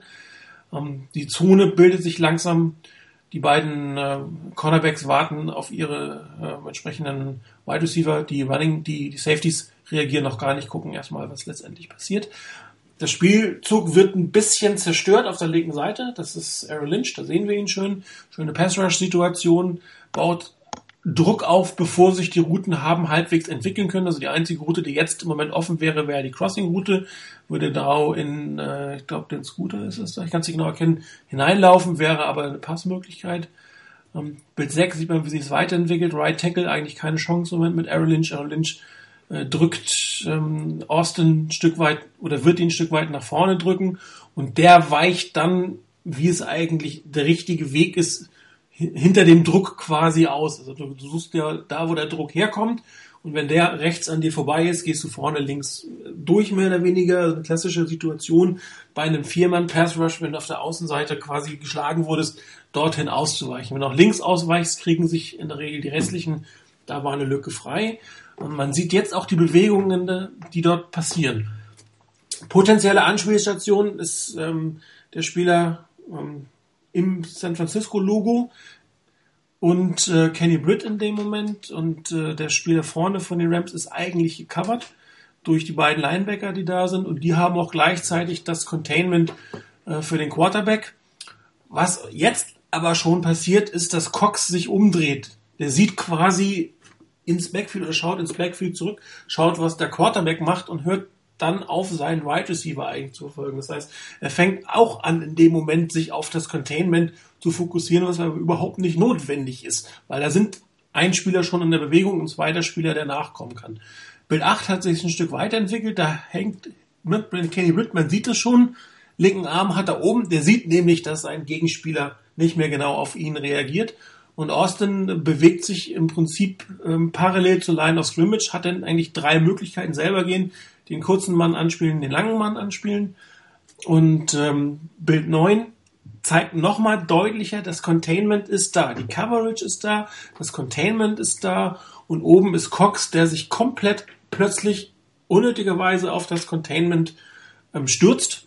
Und man sieht Kenny Britt im Hinten ist wahnsinnig frei. Bild Nummer 10, der blaue Punkt. Da hätte der Ball hingehen sollen. Das wäre der korrekte Wurf gewesen. Über den Verteidiger rüber. Schön in den Lauf von Kenny Britt. Wäre Mr. Cox nie wieder rangekommen und er hat halt Sauglück, dass ähm, hier Austin wirklich extrem schlechten Pass ist, einer schlechtesten Pässe, der im ganzen Spiel geworfen wurde, nämlich fünf bis zehn Yards zu kurz, wenn man sieht, wo, wo Cox steht und wo die blaue Blase ist, da sind zehn Yards auseinander und Bild 12 kommt der Ball an, aber es ist echt äh, richtig Schwein gehabt. Also das muss man eindeutig sagen. Er hat spekuliert, er hätte dermaßen verloren, ähm, weil mit so einem schlechten Pass kannst du ja eigentlich nicht rechnen. Ganz ehrlich davon ausgehen, dass ein Quarterback NFL zehn Jahre zu kurz wirft. Also da haben die 49ers richtig Glück gehabt. Auf der anderen Seite könnte man jetzt argumentieren, wenn das ein Touchdown geworden wäre, hätte man an der Offense vielleicht etwas anders reagieren müssen und agieren müssen. Vielleicht hätte man sogar am Ende gewonnen, aber das ist natürlich reine Spekulation. Aber manchmal tut es dir auch durchaus gut, so ein Ding zu kassieren, um wach zu werden. Vielleicht hätte es gut getan. Wie gesagt, es sieht schön spektakulär aus. Cox mit der nächsten Interception war aber eigentlich ein echt gravierender Fehler von ihm mit ziemlich viel Glück. Ja, das ist äh, definitiv ein, ein, Glück, dass Austin Davis äh, nicht Colin Kaepernick ist, weil ähm, das sind, ist, war, ist genauso ein Wurf. Ähm, er hat die Füße nicht richtig auf dem Boden, er versucht aus dem Lauf zu werfen und dann bist du nicht so präzise. Kaepernick kann das besser. Äh, ja, den passt definitiv, ich dir recht. Den Touchdown genau. hat er gemacht. Bin ich mir ganz das, sicher ich habe das Spiel heute nochmals kurz geschaut und wirklich auch diesen Pass gesehen und bei der einen Einstellung siehst du, wie einfach die, der ganze Körper nicht stabil ist und deshalb der Ball halt einfach so nicht äh, präzise kommen kann. Ähm, das ist wieder das der Vorteil von äh, Kaepernick mit seiner Statur. Genau. Für den Pass braucht er die Stabilität nicht, den kriegt er irgendwie hin.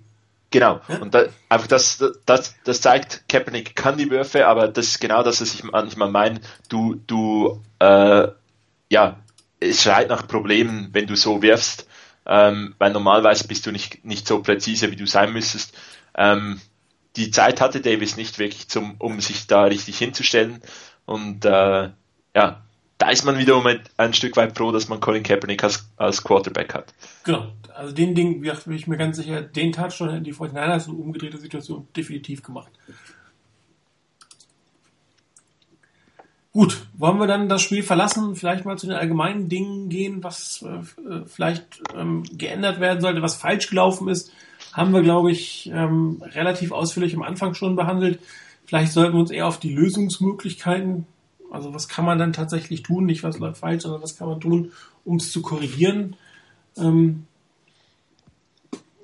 meine Meinung, ich habe das ja vor zwei Tagen, glaube ich, mal geschrieben, ähm, ist, dass man vielleicht etwas ändern sollte, tatsächlich um das Änderns Willens. In der Regel ähm, werden ja viele Organisationen umgebaut mit der Theorie, es hilft. Ähm, Hauptsache ich bewege mich und ich bleibe nicht stehen. Das ist sicherlich nicht immer der beste Weg. Aber die 49 sind dermaßen stabil in ihrem ganzen Coaching-Staff, dass vielleicht eine Blockadehaltung entweder in den Köpfen der, der Coaches ist oder dass die Coaches einige Coaches die Spiele nicht mehr reichen. Zugchef hat ja sehr stark auf, auf, auf Solari äh, und ähm, auf den Receivers Coach ähm, da draufgehauen würde ich jetzt nicht sagen, aber es darauf projiziert. Man muss auch sagen, wir reden seit Wochen davon, dass die Thailands schlecht spielen. Josh McDaniels als Thailand Coach war von vornherein eine etwas merkwürdige Entscheidung. Und ähm, Greg Homan als, als Offensive Coordinator könnte man auch mal drüber nachdenken. Chris, bist du noch da? War Rainer ist weg. Also ich kann dich noch hören. Okay, dann sag was dazu. Rainer ist weg. Okay. Ähm, Thailand Coach ist Eric Mangini. Äh, was habe ich gesagt? Josh McDaniels. Josh McDaniels. Ist das gleiche. Eric Mangini. Genau. Ist trotzdem nicht viel besser. Ändert nichts daran, dass es eine komische Besetzung ist. Genau. Ja, ähm, die haben auch eine ordentliche Formschwäche eingezogen. Ähm, bei den, bei den Coaches sonst, äh, John Morton definitiv auch die, die Kritik berechtigt. Ähm, wir haben gute Wide Receiver, aber das ist einfach, weil, man, weil wir gute Wide Receiver haben. Wir haben kaum einen Receiver, der ähm, so normal, die nur in einem normalen Umfeld irgendwie so der dritte, vierte Receiver ist, den man über Jahre aufbaut oder der sich verbessert. Also das definitiv so. Mike Solari durchaus auch berechtigte Kritik, die Offensive Line spielt total schlecht. Ähm, das zu beurteilen, ich, ich, ich frage mich da teilweise, ich meine, die sind immer noch stark, die sind immer noch äh, gut, ähm, die trainieren und irgendwie müssten die doch das Blocken irgendwie drin haben. Ähm, weil jetzt die Rams auch nicht so was total Spezielles gemacht haben und die Offensive Line wirklich einfach versagt hat.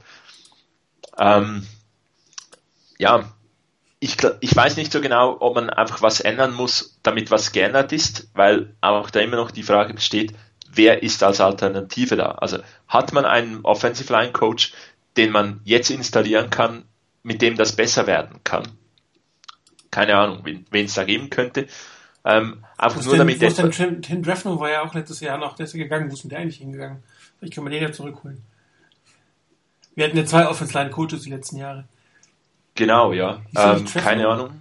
Der ist University of Southern irgendwas. Ah, okay, gut.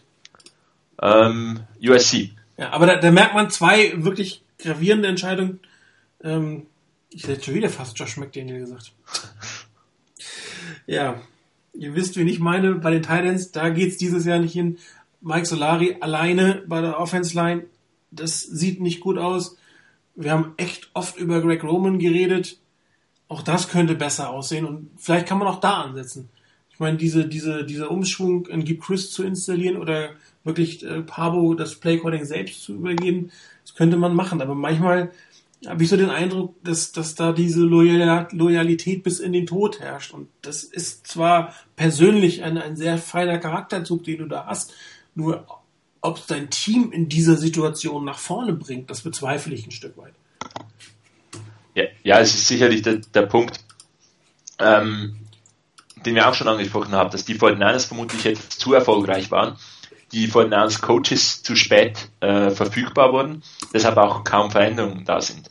Äh, denn diese Veränderungen können auch immer wieder da, dazu führen, dass neue Ideen kommen. Da muss man nicht, ähm, wie wir es auch äh, fünf, sechs Jahre hatten, ähm, eine Veränderung machen, um dann das gesamte System umzukrempeln, äh, ein völlig neues Offensivsystem reinzubringen beispielsweise, sondern dass man einfach, dass ein, ein Coach da ist, der vielleicht das Ganze ein bisschen anders aufbaut, der andere Plays noch reinbringt, die ins System passen ähm, und, und dadurch auch wieder neue Reize gesetzt werden im Team und das nicht so in, in, diesen, äh, in dieses normale Schema hineinkommt, wo, wo dann alles wieder äh, gleich ist. Und äh, daher wäre es eben, ist teilweise nicht dumm, wenn es äh, Veränderungen gibt ähm, ob die jetzt in der Saison kommen. Der Punkt, den ich gerne hätte, beinahe, wäre, wenn Jim Harbour das Play Calling übernimmt oder einfach mehr Einfluss da nimmt. Und da habe ich keinen, äh, wenn, wenn ich, ich gehe davon aus, dass, dass er eigentlich mehr oder weniger die, die Plays einfach durchgibt, außer er ist jetzt, ist wirklich jetzt ein Play, was er überhaupt nicht gut findet in der Situation und er es dann noch ändert. Also dass wirklich Jim Harbour da mehr Einfluss nimmt weil er ist ein Offensivcoach. Ähm, da haben wir uns eigentlich immer darüber gefreut, dass, dass wir einen Offensivcoach haben mit einem guten Track Record. Und ähm, wenn, wenn, wenn er da Einfluss nehmen kann und sich was verändert und dass sich was verbessert, dann, äh, dann wäre das wirklich toll, weil man auch eben an, anfügen muss, ich weiß nicht äh, genau, wie die Aufgabenteilung jetzt momentan ist, wie viel Einfluss das er da hat aufs effektive Playcalling. Ja, Rainer, wie sieht es bei dir aus? Änderungen notwendig, dramatische Änderungen notwendig oder einfach nur besinnen auf etwas anderes notwendig? Also mir würde es im Prinzip schon reichen, wenn man sich erstmal auf was anderes besinnen würde. Ähm, nämlich wie vorhin schon angemerkt, so ein bisschen wieder zurückkommt zu der eigentlichen Identität des Teams. Das kann unter Umständen auch bei der O-Line einfach schon helfen. Ich glaube, Chris war es, der vorhin gesagt hat, wenn du der O-Line einfach das gibst, dass sie wirklich sehr physisch sein müssen. Ähm, und anders rangehen müssen, als es jetzt in vielen Situationen mussten, dann kann das die O-Line auch schon wieder nach vorne bringen, weil sie dann merken, das ist ihr Job, den sie zu tun haben, den sie gut können und da können sie sicherlich einen Schritt nach vorne machen. Von daher wäre das auf jeden Fall eine Option. Das Thema mit Personalwechseln ist immer so eine Geschichte. Du musst halt auch jemanden haben, der jetzt sofort verfügbar ist und hinten dran ist. Ähm, und da stehen halt verschiedene Sachen dahin, äh, dazwischen. Erstens mal, wer wäre das? Gibst du einem Jeep Christ zum Beispiel dann die, ähm, das Offensive Play Calling, machst du ihn zum Offensive Coordinator, machst du einen Tom Rathman zum Offensive Coordinator und das Ganze halt während der Saison. Das kann gut gehen, war bei den Ravens ja, glaube ich, auch eine ganz gute Geschichte, dass man da was geändert hat. Aber ähm, das ist nicht das Allheilmittel. Das muss noch lange nicht eben dazu führen, dass es gut wird. Ähm, Gerade auch, denke ich, bei, bei meinetwegen der, der O-Line, wenn du bei der O-Line jetzt kurzfristig einen anderen Coach einsetzen würdest, was soll er groß anders machen? Ähm, wenn das Playcalling so bleibt, kann er, glaube ich, nicht so wahnsinnig viel anderes machen. Und ich weiß auch nicht, ob der Effekt in so kurzer Zeit auch da wäre, den du dir erhoffst und den du eigentlich brauchst. Von also, daher sorry, da möchte ich dir kurz gleich widersprechen. Bitte? Ja, möchte ich dir gleich ein Stück weit widersprechen. Wir hatten ja gerade das Thema Mike Tomsula angesprochen. Ja. Und nach seiner Ansprache, ob das jetzt zufällig ist, nicht, werden wir nie erfahren. Aber nach seiner Ansprache hat die 49ers Offense mit einem anderen Mindset gespielt. Und das ist, das ist tatsächlich nicht unbedingt er hat die ja nicht gecoacht nach dem Motto, du musst jetzt irgendwie den Fuß nach vorne und du nach hinten und dann machst du das so. Nein. Er hat ihn, entweder hat er sie motiviert in irgendeiner Form oder er hat sie echt provoziert. Das kann ja auch durchaus sein. Jedenfalls hat er Worte gefunden, die in den Köpfen der Spielern zu einer Veränderung geführt haben. Und zwar innerhalb von einer halben Minute. Das ist richtig. Die Frage ist nur, inwieweit hält eine solche Ansprache dann auch länger vor? Inwieweit ist das etwas, was in den, im nächsten Spiel auch noch irgendwo eine Rolle spielt? Und inwieweit nutzt sich eine Motivationsansprache, indem du an die Ehre der Spieler oder sonst was appellierst nach dem Motto, äh, petzt mal die Backen zusammen und reißt euch endlich mal zusammen. Inwieweit nutzt sich das nicht unter Umständen sehr, sehr schnell ab? Nach dem Motto, immer wieder darauf hingewiesen zu werden, wenn was nicht so toll klappt. Ist es das wirklich, was langfristig das weiß, Verbesserung Das weiß ja nicht, ob er das gemacht hat. Das wissen wir ja nicht mal. Wir wissen ja nicht mehr, wie er es gemacht hat. Ja, aber es, es, war ja letztendlich, er hat ja genau, also ein, eins sind wir uns, glaube ich, im Klaren, da brauchen wir auch, glaube ich, nicht. Er wird sie nicht gelobt haben. Er wird erstens nicht gelobt haben, wir sind uns, glaube ich, über was Zweites einig. Er wird genauso wenig zu denen hingegangen sein und gesagt haben, pass auf, du musst deinen Fuß ein bisschen weiter nach vorne setzen, dreh den Fuß vielleicht nicht so weit nach außen, vielleicht ein bisschen tiefer in die Knie gehen. Kann ich mir auch nicht vorstellen, dass er das gesagt hat. Das muss oder wird aller Voraussicht nach, wie man Jim Tom Sula auch so kennt normalerweise, eine sehr emotionale Ansprache gewesen sein, bei der er vielleicht an die Ehre der Spieler appelliert hat, bei denen er vielleicht gesagt hat, reißt euch zusammen, ihr habt hier einen Job zu erledigen, dann macht der Scheiße, auf Deutsch gesagt, jetzt macht das mal richtig. Wie auch immer, es wird, vermute ich jetzt mal, eher eine emotionale Ansprache in der Richtung gewesen sein.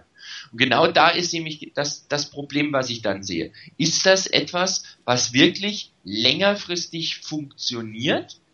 So eine Ansprache? Ist das etwas, was jetzt kurzfristig vielleicht wirklich einen kurzen Schuh bringen kann, aber wie lange hält das? Hält das ein Quarter, hält das ein Spiel, hält das den Rest der Saison an? Wenn du das mal bringst, wenn du das einmal bringst, wie lange hält das vor? Was machst du dann, wenn der Effekt da weg ist? Machst du das nochmal? Die Abstände werden, denke ich mal, eher kürzer werden, in denen du das machen musst. Und damit nutzt sich das Ganze ab. Das wäre meine Vermutung. Nee, wir brauchen hier noch Und, eine halbe Saison. Danach kannst du andere Veränderungen. Ja, aber das ist ja genau diese Frage. Hält das eine halbe Saison? Ist das genau der Teil, der eine halbe Saison anhalten kann? Oder braucht es nicht das ist, ähm, Grundlegenderes? kann, kann derjenige, der es macht, für die nächste halbe Saison? Also das ist eine Philosophiefrage. Glaubst du, dass der, der es macht, es auf einmal besser macht? Oder glaubst du, dass jemand anders, der kommt, eine Möglichkeit vielleicht, vielleicht eine Chance hat, Sachen mehr zu verbessern als vorher? Hier irgendwo hat, hat äh, in der Pressekonferenz auch ähm, Greg Roman gesagt nach dem Motto, alles was wir brauchen, haben wir im Gebäude. Ganz ehrlich, ich weiß nicht, wie oft ich das von den 49ers schon gehört habe. Wir konzentrieren uns nur auf hier drin. Ja, wunderbar. Ihr steht 4 zu 4. Vielleicht ist genau das euer Problem. Ja, ich glaube aber eben da, da muss man auch aufpassen, ähm, Jim Harper hat beispielsweise nach dem Spiel gesagt, ich bin zufrieden mit äh, Greg Roman. Mhm. Und wenn, und ich bin ziemlich sicher, dass er da die, äh, eigentlich die, die Journalisten angelogen hat. Ähm, er kann nicht zufrieden sein nach dem Spiel. Ähm, oder sonst verkennt er total die Wahrheit. Ähm, aber von daher ist es ist gut möglich, dass die wirklich, äh, die von Niners haben eine Kommunikationsvariante und Kommunikationsstruktur, wo man an einer Pressekonferenz sicherlich nur das Beste hört. Ähm, da kann es einen Spieler geben mit den absolut besten Händen, die jemals einen Wide Receiver gehabt hat. Ähm, und der arbeitet am härtesten, was man je gesehen hat, und zwei Tage später ist er entlassen. Wir haben das schon mal diskutiert. Es wird nicht sein, dass Trent Balky die Pressekonferenz mitverfolgt und denkt, okay, der, äh, der Coach mag den Spieler, den entlasse ich. Also das, das wird nicht so nicht so abgehen. Das kann ich mir auch nicht vorstellen. Aber naja, wird Jim Harbour und werden die Coaches nie irgendwie sagen, ähm, oder haben, haben wir noch nie gehört, dass man mit irgendeinem Punkt total unzufrieden ist, dass etwas richtig scheiße war. Frank Gore hat ähm, gesagt, wir waren genau. dumm und haben dumm gespielt und haben dumme Spielzüge gemacht und wir haben dumme Fehler gemacht. Genau. Ähm, von Frank Gore oder gewissen Spielern wird man das noch eher hören, ähm, die dann weniger diplomatisch da sind in dieser Situation. Aber Jim Harbour ist extrem diplomatisch und sagt nichts. Ähm, mit irgendwie Substanz. Es ist schade, dass man da nicht teilweise etwas hört, weil es auch sehr schwierig macht, das dann einzuschätzen. Wenn er jetzt sagt, ich bin zufrieden mit dem mit Greg Roman, ähm, er macht das, was wir erwarten. Es kann kaum das sein, was wir erwarten äh, als Team, was was den, den sechsten Titel holen will. Ähm, aber intern wird das mit wird, muss das anders angesprochen werden. Da, da, da muss mehr gehen, als dass man sagt, hey Jungs, wir haben 13 zu 10 verloren, absolut okay, machen wir weiter so, ähm, nehmt euch noch einen Tag frei. Also das hören wir nicht zum ersten Mal. Und ähm, bis jetzt, hab, also gerade diese Saison, fehlt mir irgendwie ein bisschen, dass tatsächlich was aus dieser Haltung herauskommt. Ich meine, Duke fragt zu Recht, wieso muss der Defense Line Coach die Offense Line motivieren? Woran liegt's denn? Ist der, sitzt Mike Solari in der Pressbox und coacht irgendwie mit, kann ja sein, ich weiß gar nicht, wo er ist, ob der im Feld ist oder nicht. Ähm, fehlt dem der notwendige Respekt, also fehlt den Spielern so rum der notwendige Respekt vor ihrem Coach? Ist er vielleicht eher ein, ein, also ein Coach im Sinne von, ich coache, wie du etwas richtig machst, aber nicht derjenige, der im Spiel quasi äh, das Feuer entfacht? Äh, und dann ist immer die Frage, willst, wie lange willst du das zulassen? Wie lange willst du dir das angucken und sagen, na ja, ich habe alle, die ich im Gebäude und ähm, ich bin eigentlich nicht der, der außen, das nach außen trägt. Wie, wie lange kannst du das machen, bevor deine Saison endgültig den Bach runtergeht? Und, und da war ja meine These, dass man vielleicht überlegen sollte, ob man dieses alles nur intern und wir kritisieren niemand und wir, wir machen keine sichtbaren Konsequenzen, darum geht's mir ja, selbst wenn es intern irgendwelche Konsequenzen gibt, oft sind, sind so interne Konsequenzen, die kriegen oft nicht alle mit und dann haben sie auch wenig Effekt. Ich meine, wenn, wenn äh, Jim Harbaugh Greg Roman irgendwie drei Stunden lang äh, nach dem Training anschreit, dann kriegen die Spieler das nicht mit. Die haben da quasi, für die hat das keinen Effekt. Ja, ja eben, schluss, schlussendlich klar, wenn, wenn man ähm, wenn man einen Coach hat, Beispiel, ich nehme das Beispiel Offensive Line Coach. Wenn ich einen Coach habe oder einen Kandidat habe, der das übernehmen könnte, von dem ich überzeugt bin, okay, der passt in das ganze Zeug rein und macht das besser als der andere. Dann kann ich auch den Offensive Line Coach entlassen, den als Sündenbock hinstellen und sagen, hey Jungs, jetzt geht's aber richtig, wir haben das Problem eigentlich erkannt, jetzt muss was gehen.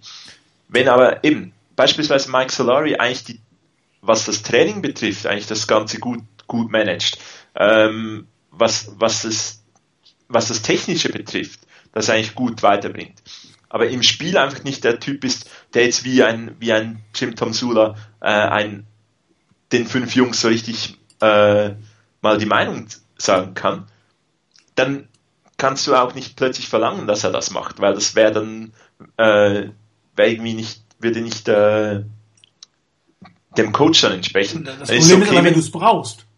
Ja, dann ist es aber okay, wenn du dann einen Defensive Line Coach, der das kann, ja, auch mal auf die Offensive Line ja. loslässt. Also das ist möglich. Und ich kenne Jim Tom Sula nicht, ich kenne äh, Mike Solari nicht und ich kenne alle anderen des von eines Coaching Staffs nicht. Ich kann die nicht einschätzen. Von daher, das sind alles absolute Möglichkeiten, äh, die da sind. Ist schade, dass es nicht, nicht besser funktioniert. Es ist aber gut insofern, dass man mal jetzt auch ein Stück weit sichtbar gesehen hat, es wird was gemacht. Man nimmt das nicht einfach so, so hin. Ob jetzt Jim Harbour, Jim Tomsula gesagt hat, hey Jim, deine D-Line, die spielt okay, jetzt geh mal darüber und äh, ja, sag denen mal deine Meinung. Oder ob äh, Jim Tomsula sich einfach gesagt hat, ähm, das geht so nicht, ich gehe jetzt mal rüber, ist eigentlich völlig egal. Wichtig ist, es, hat, es ist was gemacht worden. Es hat was, es hatte einen Effekt. Die Frage ist, wie oft kann, man diesen Effekt wiederholen und wieder ähm, oder wie lange dauert dieser Effekt an?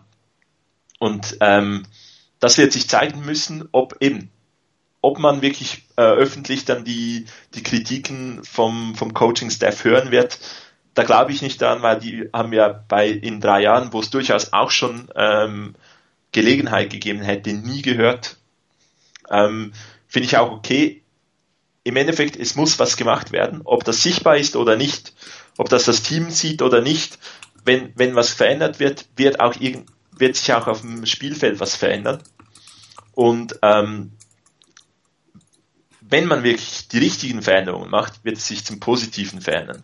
Und dann ist es mir eigentlich egal, ob ein Coach entlassen wird oder nicht, ob irgendwie das Playcalling von einem anderen übernommen wird oder nicht, oder ob das eine andere Veränderung ist, wie, wie dass man einen Spieler auf die Bank setzt oder einen Spieler entlässt, einen neuen Spieler holt, irgendwas macht. Solange gewisse Veränderungen gemacht werden, ob wir sie sehen oder nicht, und sich das auf dem Feld dann verbessert, bin ich zufrieden. Also ich, ich brauche nicht einfach eine Coach-Entlassung, damit äh, ich sage, okay, es läuft was. Ich bin überzeugt, dass die 49ers Coaches und äh, Konsequenzen aus den Leistungen ziehen. Ob es dann die richtigen Konsequenzen sind und ob die Konsequenzen, die sie ziehen, wirklich dann Einfluss haben auf die auf das Spiel, ob sie das diese das ganze Spiel oder die Saison damit retten können, das zeigt sich dann in den nächsten acht Spielen. Rainer, du bist so still geworden. Ja, ich habe euch mal weiter diskutieren lassen. Ist ja nichts dagegen einzuwenden. Ähm, ja, die Geschichte mit, mit neuem Coach, anderem Coach und wer macht da gegenüber wem was, ist, glaube ich, eine, gerade in einem NFL-Team auch eine sehr komplexe Geschichte, weil du einfach auch so viele Coaches hast und, und da sehr spezialisierte Coaches hast. Das hast du ja in vielen anderen Sportarten überhaupt nicht. Ähm, da hast du vielleicht ein, zwei Coaches und das war's dann und die kümmern sich letztendlich um Angriff, Abwehr, um, um was weiß ich nicht was alles, um Technik, Taktik, äh, Kraftübungen oder sonst was. Das sind ja Sachen, die im American Football schon ein bisschen anders sind. Da wird sehr, sehr spezialisiert dann eben auch ein Coach eingesetzt. Und wenn dann mal da habe ich jetzt kein Problem damit, wenn dann mal der D-Line-Coach kommt und sagt, das nervt mich jetzt tierisch an, was ihr da abliefert, nach dem Motto, wir reißen uns hier den Hintern auf für euch und jetzt habt ihr die Chance, uns quasi wirklich noch einen Sieg zu bringen oder wenigstens mal in die, in die Overtime zu bringen. Wir haben alles dafür vorbereitet und ihr habt das komplette Spiel über eigentlich nur noch Mist zusammengespielt, dass da ein Coach unter Umständen mal hingeht und sagt, hört mal zu, habt ihr gesehen, was wir gemacht haben? Wir haben das Feld bereitet für euch, ihr müsst jetzt machen wir haben euch die Tür offen gehalten. Durchgehen müsst ihr jetzt und dann reißt euch mal gefälligst zusammen. Damit habe ich kein Problem. Und äh, um auf das einzugehen, was auch Duke geschrieben hat, von wegen, dass der D-Line-Coach gegenüber der O-Line nicht trainings- oder weisungsberechtigt ist. Ich glaube, hier ging es nicht um Anweisungen oder sonstiges. Hier ging es darum, dass ein Coach, der nach allem, was man so lesen und hören kann, bei den Spielern äußerst respektiert wird, und absolut respektiert wird wegen seiner Leistung, wegen seiner Art, hier einfach auch mal seine Position genutzt hat und hingegangen ist und gesagt hat, ich als Coach von mir aus der D-Line ist völlig egal. Wir haben unseren Job gemacht. Jetzt macht gefälligst euren. Ihr könnt das. Ihr, ich weiß, dass ihr es könnt. Ich weiß ja nicht, wer es gesagt hat. Entweder hat er gesagt, ihr seid Nulpen, zeigt mir, dass ihr es nicht seid, oder er hat gesagt, ich weiß, dass ihr es könnt und jetzt möchte ich das von euch sehen. Egal wie er es gesagt hat, es hat gewirkt. Und ich habe kein Problem damit, wenn ein Tim Sula das eben macht und hingeht und dann auch dafür sorgt, dass die O-Line das wieder einen Schritt weit besser macht. Ähm, was den Coachwechsel angeht, es kann sein, dass eben so ein Wechsel genau das Zeichen wäre, das die Mannschaft braucht, nach dem Motto, ähm, bei allem, was schief läuft, und ich glaube, als Spieler merkst du ja auch, was schief läuft. Und ich glaube, kein Spieler der Niners ist zufrieden damit, dass man 4 zu 4 steht. Keiner, da bin ich mir absolut sicher. Und die wollen alle mehr und die wissen alle, dass sie vom Potenzial her in der Mannschaft ein Team haben, das, wenn es sein Potenzial ausnutzt, auch wirklich Richtung Super Bowl gehen kann. Aber sie merken alle, dass sie das Potenzial nicht ausnutzt. Wenn hier eventuell eine Konsequenz gezeigt wird, hinsichtlich dessen, dass man einen Coach wechselt, dann kann das, dann kann, nicht es muss, aber es kann die, das Signal sein an das Team, nach dem Motto, hört zu, guckt euch das an, nicht nur ihr seid Schuldige, auch wir haben erkannt, wir müssen bei uns was verändern und wir tun was und damit kann man teilweise den Spielern vielleicht auch ein bisschen die in Anführungszeichen Ausrede nehmen.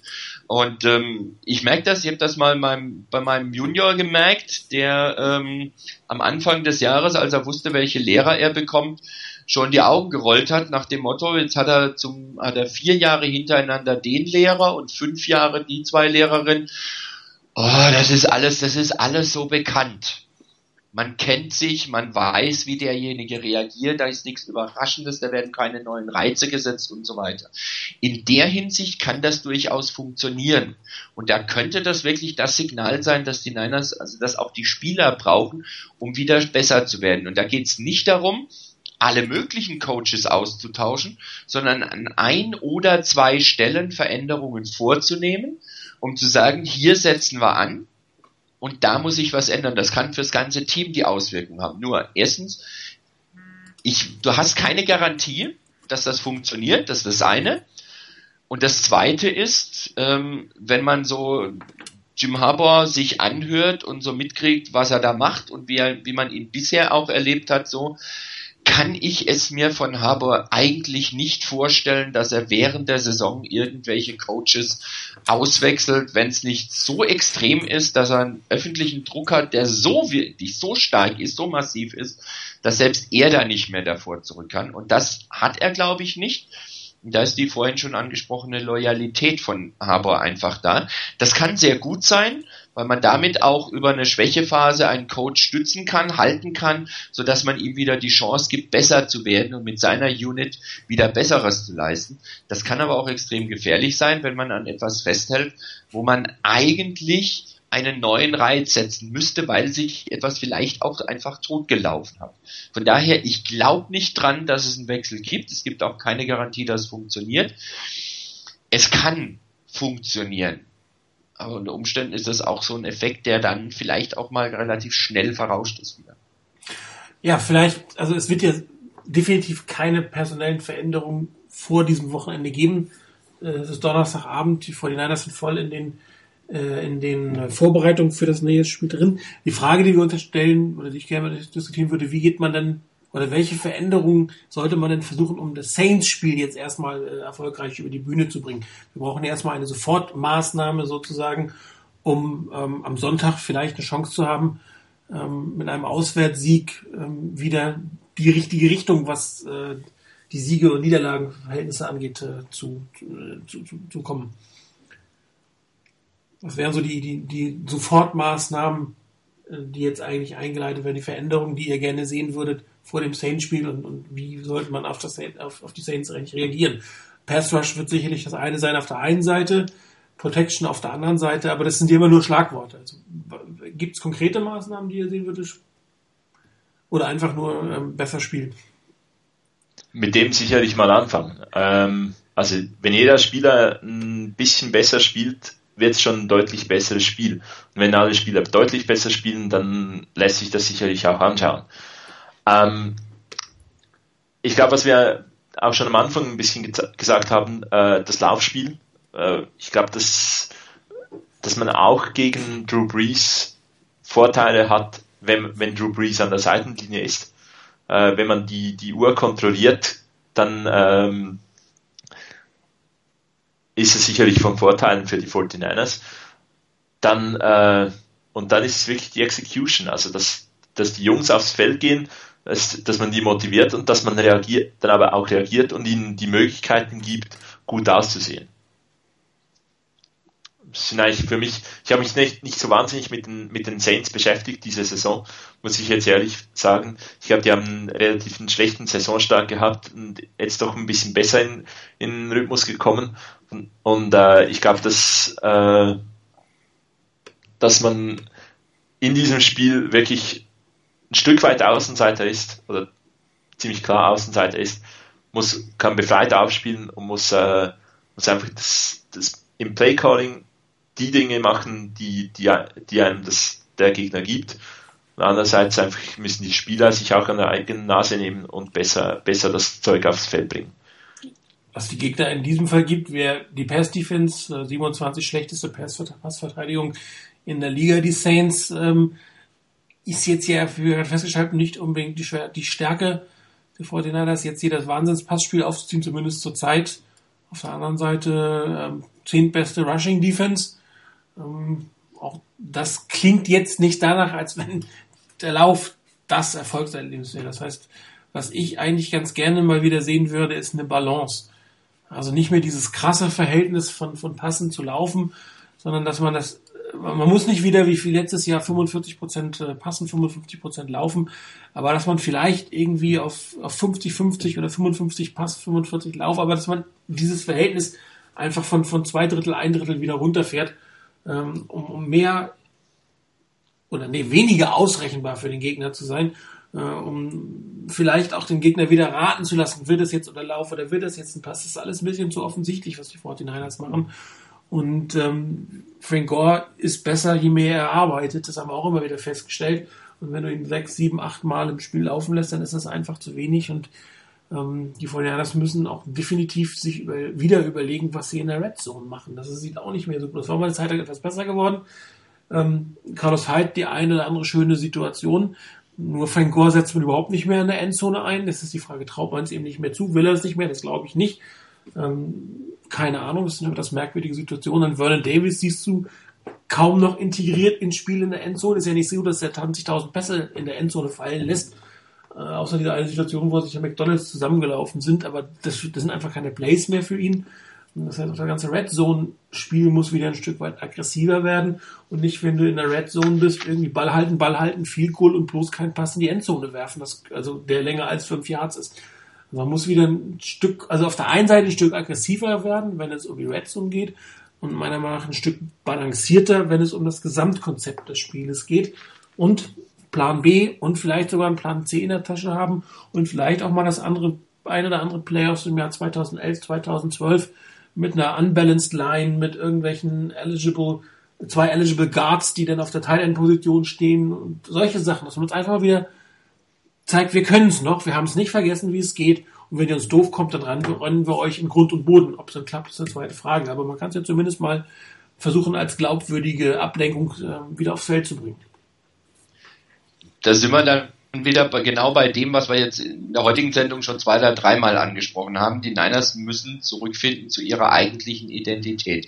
Und das ist halt nun mal nicht die Identität als ein Passing-Team, sondern das ist ein, ein Team, das über ein Power-Running kommt und Pässe mit einbindet. Und wenn das wieder hinhaut, wenn man dahin zurückfindet, dann hat man schon mal finde ich, eine ganz gute Grundlage, auf der man aufbauen kann. Und vor allen Dingen sollten die Niners auch nicht in einer Situation, wo vielleicht das eine oder andere nicht funktioniert. Weder ins eine Extrem verfallen nach dem Motto, wir versuchen das jetzt nur noch, bis es dann endlich mal doch äh, funktioniert. Sie sollten aber auch nicht zu schnell von etwas weggehen, was nicht funktioniert, gerade im Laufspiel. Wenn man davon ganz schnell wieder weggeht, am Schluss, Frank Gore vielleicht am Schluss zehn Runs hat oder neun Runs hat, dann ist das zu wenig, definitiv. Das Team und auch Frank Gore sind besser, wenn Frank Gore mehr Läufe hat. Muss man einfach so sehen. Und warum nicht einfach auch wirklich dann mal vorhin auch schon angesprochen, vielleicht zwei Running Backs draufstellen, also meinetwegen Gore und Hyde zum Beispiel draufstellen. Beide können laufen, beide können grundsätzlich einen Ball aus dem Backfield fangen und das auch wirklich mit einbauen. Und eine andere Geschichte beim, beim letzten Spiel war, glaube ich, auch ein Bruce Miller, glaube ich, nur bei 17 Snaps in der Offense auf dem Feld. Das ist finde ich erschreckend wenig dafür, was die Niners sonst alles gespielt haben. Und er muss genauso wieder häufiger aufs Feld kommen.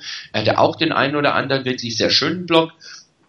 Der muss auf jeden Fall wieder aufs Feld kommen. Wenn die Niners es schaffen, in der Offense zu ihrer Identität zurückzufinden, dass sie viel laufen, den Pass immer wieder mit reinbringen und dann auch mal mit Play-Action arbeiten, wenn der, wenn der Lauf einigermaßen etabliert ist und glaubhaft verkauft werden kann, dann sind die Niners in der Offense auf jeden Fall auf einem ganz guten Weg. Und da ist auch gerade das Thema dann wieder, was macht man im Passspiel? Da sind wir wieder beim Thema Plan A, Plan B.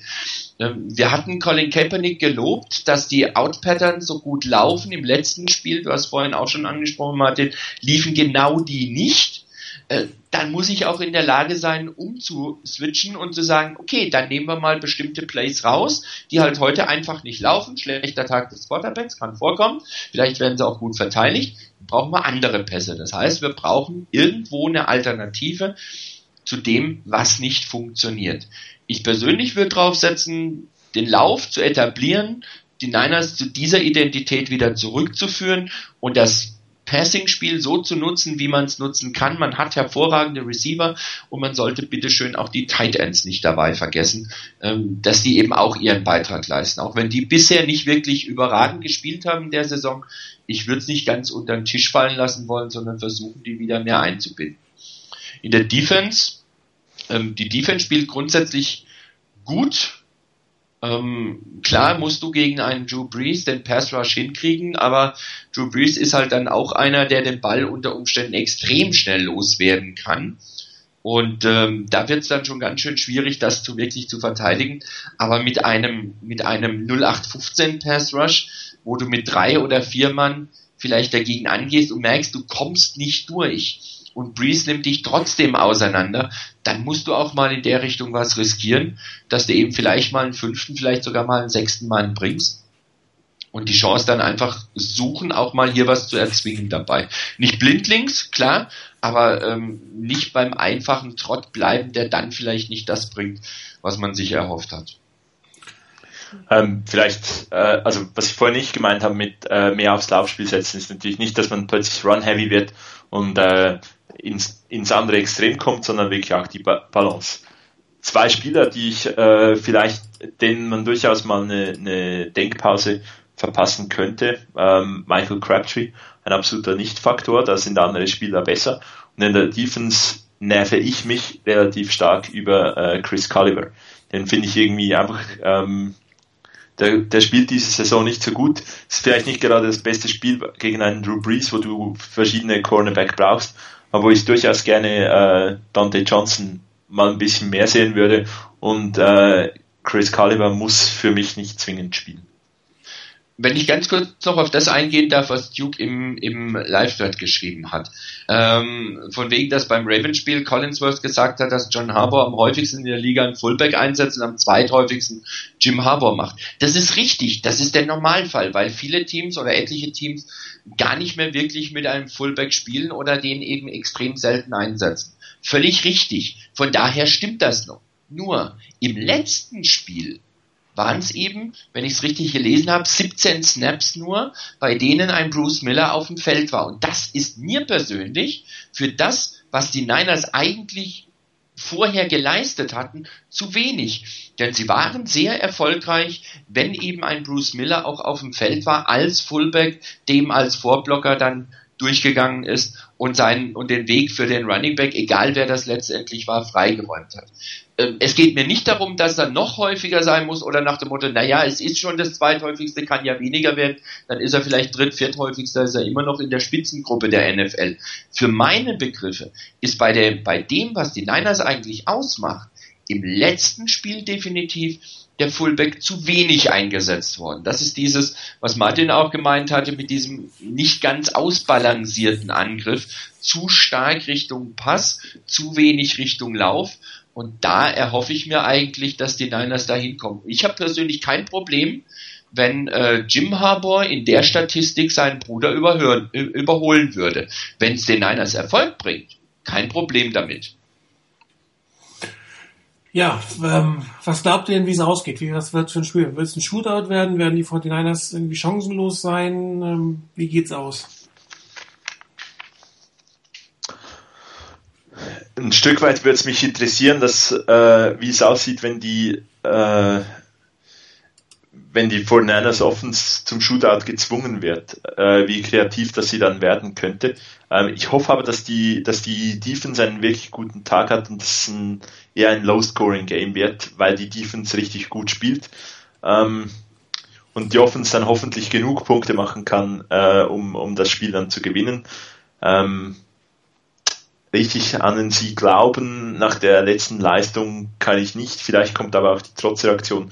Es wäre wunderschön. Ich hoffe, ich irre mich, weil ich setze diesmal eher auch auf eine Niederlage, ich sag mal mit, mit, äh, mit sechs Punkten. Einer? Ähm, ich gehe fast konform mit Chris. Ähm, ich habe mich nicht dazu durchringen können, weder in der Forecast noch im, im Pick'em auf die Niners zu setzen. Ähm, vielleicht kommt es noch irgendwie eine Eingebung, dass das plötzlich doch klappt. Ähm, ich konnte mich nicht dazu durchringen und denke auch, dass die Niners es sehr, sehr schwer haben werden, in New Orleans zu gewinnen. Die Saints sind eher das Team, das im Moment sich verbessert, auch wenn ich sie, was ich jetzt zuletzt gesehen habe, nicht wirklich in der Spitzenklasse ansiedeln würde. Ähm, aber sie werden besser und gerade mit einem Mark Ingram auf Running Back ähm, ist das eine Sache, da ist das Team wirklich noch schwerer auszurechnen, weil nämlich auch das Laufspiel gar nicht so übel funktioniert, wenn Mark Ingram einigermaßen ins Spiel kommt. Von daher, ähm, so schwer es mir auch fällt, aber im Moment, das Rams-Spiel hat auch keinen Anlass für mehr Optimismus gegeben, zumindest nicht mir. Ähm, sieben Punkte vor für die Saints. Ja, ich hatte ja vorhin ja gesagt, manchmal ist es ganz gut, wenn du in Rückstand gerätst und gezwungen wirst, äh, bestimmte Dinge zu verändern.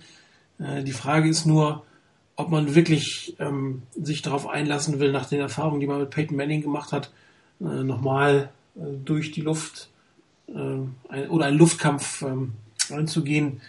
Ich glaube eher, dass man den Weg wie gegen die Eagles gehen sollte, dass, ähm, die Defense sich wirklich gut auf die Offense einschießt vernünftig versucht zu verteidigen, das Beste rauszuholen, vielleicht dann bessere Special Teams als gegen die Eagles. Ähm, aber es wird alles nichts nützen, wenn die Offense äh, auch nur annähernd so spielt wie gegen die Rams. Also äh, mit zehn Punkten wirst du auswärts gegen die äh, Saints auf gar keinen Fall gewinnen. Das kann äh, Haare schnieren. Und ich bin mir auch im Moment nicht sicher, was die 49ers in den letzten sechs, sieben Tagen tun konnten, um einfach diese, diese desolate Leistung ähm, aus den Köpfen zu kriegen, einen Reset-Knopf zu drücken, bestimmte Dinge sich neu zu überlegen oder anders zu überlegen und dann aufs Feld zu bringen.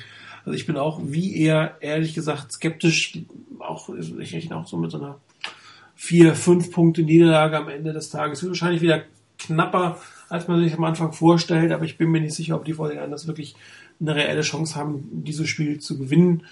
Und vor allen Dingen die Saints sind deutlich im Aufwind. Anfang der Saison hätte man das wahrscheinlich auch mit einer mäßigen Leistung noch hingekriegt. Inzwischen braucht man eine Top-Leistung. Also ich glaube, das ist eins der wenigen Male in den letzten Jahren unter Jim Harbour, dass wir alle so extrem negativ waren, oder? Ich glaube, gegen die Patriots vor, vor zwei Jahren war das nochmal, dass wir uns eigentlich den Sieg nicht vorstellen konnten und das war aber dann am Ende ein Sieg. Vielleicht ist es diesmal ja genauso. So, schöner, schöne Wette von Goldrausch, 5 Euro die Fanzone. Wenn wir nicht mit drei bis fünf Punkten Vorsprung gewinnen, dann sage ich mal, wir gewinnen mit sechs Punkten, dann haben wir nämlich gewonnen und die ähm, Fanzone kriegt fünf Euro. Wunderbar, danke für die Wette. Ähm, ja, apropos Wette, in, äh, in unserer Web Radio Challenge. Heute gibt es ähm, den zweiten Buchstaben für die Web Radio Challenge und ähm, unser Quizmaster Igor hat sich da was Feines ausgedacht. Ähm, ich habe heute auch relativ lange gebraucht, um es äh, rauszukriegen. Ich habe es aber am Ende des Tages rausgekriegt. Also es ist lösbar, selbst ich habe es rausbekommen. Das werdet ihr also mit Links hinbekommen. Ähm, es heißt jetzt aber gut zuhören. Es ist eine sehr komplexe Aufgabe. Beschweren bitte an Igor. Wir sind hier nur äh, die Botschafter. Die erschießt man zwar auch ganz gerne, aber ich will euch die Botschaft jetzt bringen. Und zwar, wir suchen zunächst eine Zahl. Und diese Zahl ist die Webradio Show, weil der zum dritten Mal nicht die Stammcrew zu hören ist. Die Stammcrew hört ihr heute und wir haben auch die erste Sendung gemacht, das weiß ich noch genau. Ähm, und dann gab es wechselnde, oder es gibt ja auch heute wechselnde Teilnehmer und die Webradiosendung, wo wir zum dritten Mal nicht in dieser Konstellation, die wir heute haben, ähm, also die Nummer dieser Webradiosendung, die suchen wir. So, wenn ihr diese Nummer gefunden habt, dann müsst ihr den 49ers-Spieler suchen, der diese Nummer zum ersten Mal, also als allererster 49ers, diese Nummer in einem Spiel getragen hat. Ja, noch klar hoffentlich. Also das erste ist die Nummer, das zweite ist der erste Spieler, der diese Nummer hatte. Ähm, dann müsst ihr gucken, in welcher Runde dieser Spieler gedraftet wurde. Zieht davon eins ab. Wenn er also in der 25. Runde gedraftet wurde, suchen wir die Zahl 24. Dann sucht ihr nach seinem Geburtsort und äh, die ne, Draftrunde minus eins, der Buchstabe in seinem Geburtsort, den suchen wir. Ich verspreche euch, es wird einfacher werden. Äh, Clemens hatte das heute erst gepostet. Äh, ich fand es relativ schwierig, aber wir haben es jetzt dabei gelassen. Ich wiederhole, wir suchen die Webradiosendung, die Nummer der Webradiosendung, wo wir zum dritten Mal nicht in dieser Konstellation moderiert haben. Welcher Spieler hatte als erster 49ers diese Rückennummer. Wann ist dieser Spieler gedraftet worden? Ein Minus 1, sein Geburtsort und den Buchstaben suchen wir. Viel Spaß. Habt ihr es rausgekriegt? Habt ihr es mal getestet? Rainer, Chris? Ich bin, ich bin noch nicht dazu gekommen. Okay, nee. also man kriegt es raus. Ich habe echt tatsächlich einen Augenblick gebraucht, um es rauszukriegen. Gut. Ähm, ich ja. habe es sicherlich noch nicht gemacht, aber so nach, nach deiner Erklärung gibt's einen Buchstaben, der so aussieht wie ein fragender Smiley? Gibt's, glaube ich, garantiert irgendwo. So. Vielleicht fragt also, ihr einfach einen Clemens, wie der darauf gekommen ist. Äh, ich, ich meine, mehr in der deutschen Sprache. Gibt's irgendwie so, ähm, ja. Ja, genau. Also ich habe auch dreimal lesen müssen, bis ich wusste, was, was er von mir wollte. Aber wie gesagt, äh, es ist zu lösen und das ist der zweite Buchstabe vom Lösungswort, also nicht der zweite anstelle zwei, sondern der zweite Buchstabe überhaupt für dieses Lösungswort. So. Gut, kommen wir zu unserer Abschlussrunde. Wie üblich fange ich an mit den Tier-Rankings. Ähm, hat sich ein bisschen was verändert. Die Patriots sind meiner Meinung nach nach dem Sieg gegen die Broncos aufgestiegen in den Super Bowl-Contender. Äh, angefangen von äh, Peyton, äh, Peyton Manning. Ähm, Tom Brady ist zu alt, der kann hier überhaupt nichts mehr. Äh, zu einem Team, was äh, Peyton Manning hat ziemlich alt aussehen lassen. Also das wird wieder sehr, sehr spannend in der AFC. Da sind wieder die beiden ähm, Oldies, ähm, die eventuell das ähm, AFC Championship Game unter sich wieder ausmachen können. Also wenn man sich das angeguckt hat, für mich die Patriots echt überraschend. Sie haben ihren Weg gefunden, haben anscheinend die Offense-Philosophie gefunden. Tom Brady hat seinen rechten Arm wieder gefunden. Ähm, deutlich. Super Bowl es sind zwei Teams oben noch drin, die Cowboys und äh, die Eagles, äh, die ich beide auf der Watchlist stehen habe, weil sie beide im Moment eine Quarterback-Situation haben. Wenn die beiden Teams topfit werden, also gerade bei den Cowboys sind sie für mich absoluter Super Bowl-Contender. Jetzt weiß ich nicht, wie das mit Romo so weitergeht. Äh, mit Brandon Whedon werden sie es definitiv nicht sein. Bei den Eagles muss ich zeigen, ob Mark Sanchez eine Eintagsfliege war, wie es ähnlich bei den Jets war. Einige wenige gute Spiele. Ähm, andererseits kommen jetzt immer mehr Berichte, dass die, die, die Eagles eigentlich schon vorher nicht mehr von Foles so überzeugt waren und man eigentlich nur von der Gelegenheit gewartet hatte, Mark Sanchez reinzubringen. Wollen wir mal gucken, die Eagles. Die Seahawks, noch stehen sie da. Sie sind immerhin noch der Champion und äh, zu Hause sind sie immer noch eine Macht, kann sich aber auch irgendwann ändern. Bei den Playoff-Huntern muss man sagen, die Dolphins überraschen mich total. Die haben still und heimlich es geschafft, äh, in einer sehr, doch relativ guten AFC West, muss man sagen, oben mitzuspielen. Auch die Bills sind für mich da mit dabei. Die Saints absolut aufsteigend und noch viel mehr aufsteigen. Die Steelers, also Teams, die wirklich sehr, sehr schlecht angefangen haben, aber jetzt Leistung abbringen. Vor allen Dingen die Steelers mit Ben Roethlisberger ähm, auch da hatte man schon gedacht, die sind abgeschrieben. Keine Ahnung, was die für Drogen genommen haben, aber vielleicht kann Jim Harbaugh mal bei Mike Tomlin anrufen und fragen, wie man das hinkriegt. Bevor die Niners in der Verfassung sind sie kein Playoff-Team mehr. Das ist meine persönliche Meinung. Ähm, wir werden mal gucken, wie sie gegen die Saints spielen, aber das, was sie am Sonntag abgeliefert waren, haben, ist kein Playoff-würdige Situation gewesen. Ähm, die Chargers äh, fallen eigentlich noch mehr. Die waren ja mal fast ganz oben. Das sieht immer schlechter aus. Keine Ahnung, was die jetzt wiederum geraucht haben. Da scheint man ähm, das, was das Erfolgsrezept war, verbrannt haben, verloren zu haben, keine Ahnung, wo es hingeht. Ansonsten unten hat sich nicht wahnsinnig viel getan. Die Rams mal hoch, mal runter. Man muss den Rams wirklich Respekt zollen. Sie haben die 49ers geschlagen. Sie haben die Seahawks geschlagen. Das mit, mit, mit äh, der Rumpftruppe.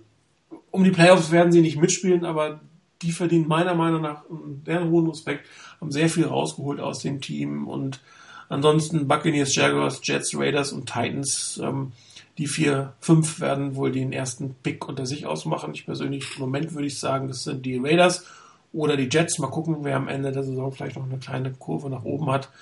Ähm, aber der eine Coach ist schon weg, der andere wird sicherlich gehen. Und mal gucken, was aus dem Rest im Endeffekt wird.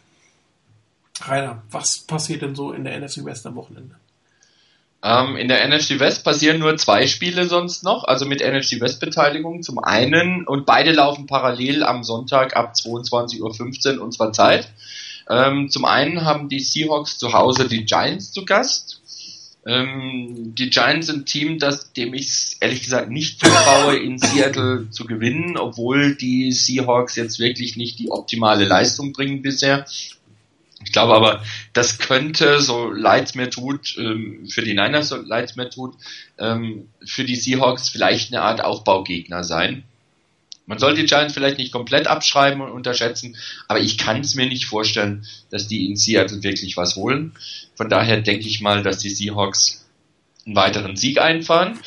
Ähm, die Mannschaft, die die Niners geschlagen hat, also die Rams, spielen bei den Cardinals. Da gibt's also das nächste NFC West-Duell für die Rams. Ähm, anders als bei den Niners, beziehungsweise im Vorfeld genauso wie vor dem Spiel gegen die Niners, gehe ich davon aus, dass die Rams hier kein Land sehen werden.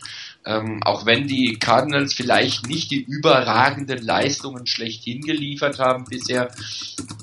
Und ähm, vielleicht noch nicht das Team sind, das die Siege wirklich in komplett dominierender oder dominanter Art und Weise gewinnt.